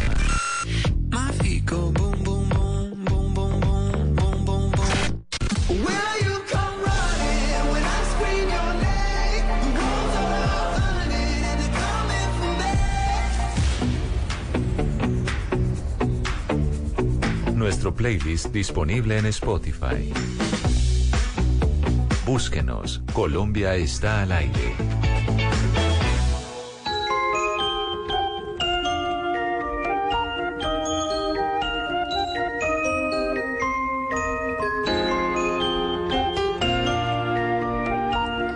Y nos vamos despidiendo de esta hora de programa y de la vía al llano, de todas las explicaciones que hemos dado sobre la grave situación que está viviendo el departamento del Meta y otros departamentos de los llanos en Colombia. Y vámonos con música, Gonzalo, y con tecnología. Hablemos de tecnología para cerrar el programa, pero sobre todo hablar de tecnología porque si algo, ahí me corregirá el doctor Pombo si tengo razón o no, si algo necesita COVID Andes y el gobierno nacional es tecnología para mirar a ver qué se hace con esa vía que está concesionada.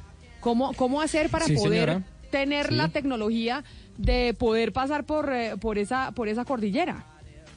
Necesitan tres cosas fundamentalmente, Camila. Tecnología, recursos económicos y tiempo. Esto va para largo. Va para largo. ¿Y qué tenemos de tecnología a esta hora, Gonzalo, para cerrar con algo de tecnología para los oyentes antes de irnos con nuestros compañeros de Meridiano Blue? Camila, le quiero hablar de Li-Fi, que es la tecnología que transmite Internet a través de la luz, porque si bien es cierto que existe ya desde hace muchos años, la compañía Philips ha anunciado que va a lanzar una gama de luces llamadas True Li-Fi, que básicamente son luces que uno puede conectar en su casa y que le proveen de Internet, un Internet de hasta 4G. Hasta el momento este tipo de luces mm, no ha sido efectiva porque el Internet que transmiten es muy pobre. Por ende, Philips anunció que para finales de este año usted tendrá la posibilidad de conectarse a Internet con su celular pendiente o conectado bajo una luz. Bueno, y aparte de eso, Gonzalo, yo también les tengo información a todos nuestros oyentes, y es que en Tigo Business la oferta de soluciones crece para que su negocio también lo haga. Existe hoy en Tigo un portafolio completo, fijo y móvil para estar siempre conectado. Desde ya, ustedes pueden adquirir los combos móviles pospago para su negocio, que están hasta de 50 gigas de navegación. Llame ya al numeral 503. Tigo Business. Y así, con noticias de tecnología, a las 12 del día 58 minutos, vamos cerrando este capítulo de Mañanas Blue, hoy con una semana que empieza cortita, porque ayer tuvimos lunes festivo, pero no podemos irnos, Gonzalo Lázari, sin decirle a los oyentes que estamos escuchando y poner la otra versión, porque hoy es martes de versiones, aquí en Mañanas Blue, cuando Colombia está al aire. Estamos escuchando Camila Top Loader con Dancing in the Moonlight, una canción del año 2008, pero la original es del 72 y así suena. We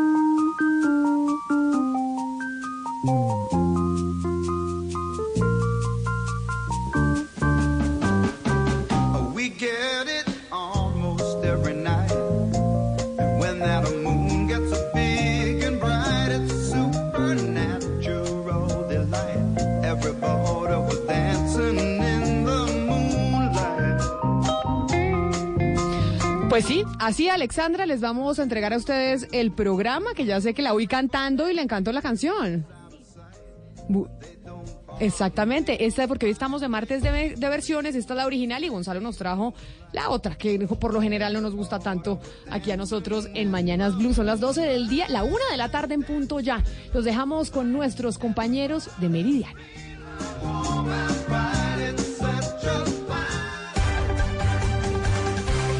Blue Radio, a esta hora la información, la música, la tecnología y las historias en Meridiano Blue con Ricardo Ospina, Juanita Kremer, Alexandra Pumarejo y Octavio Sazo.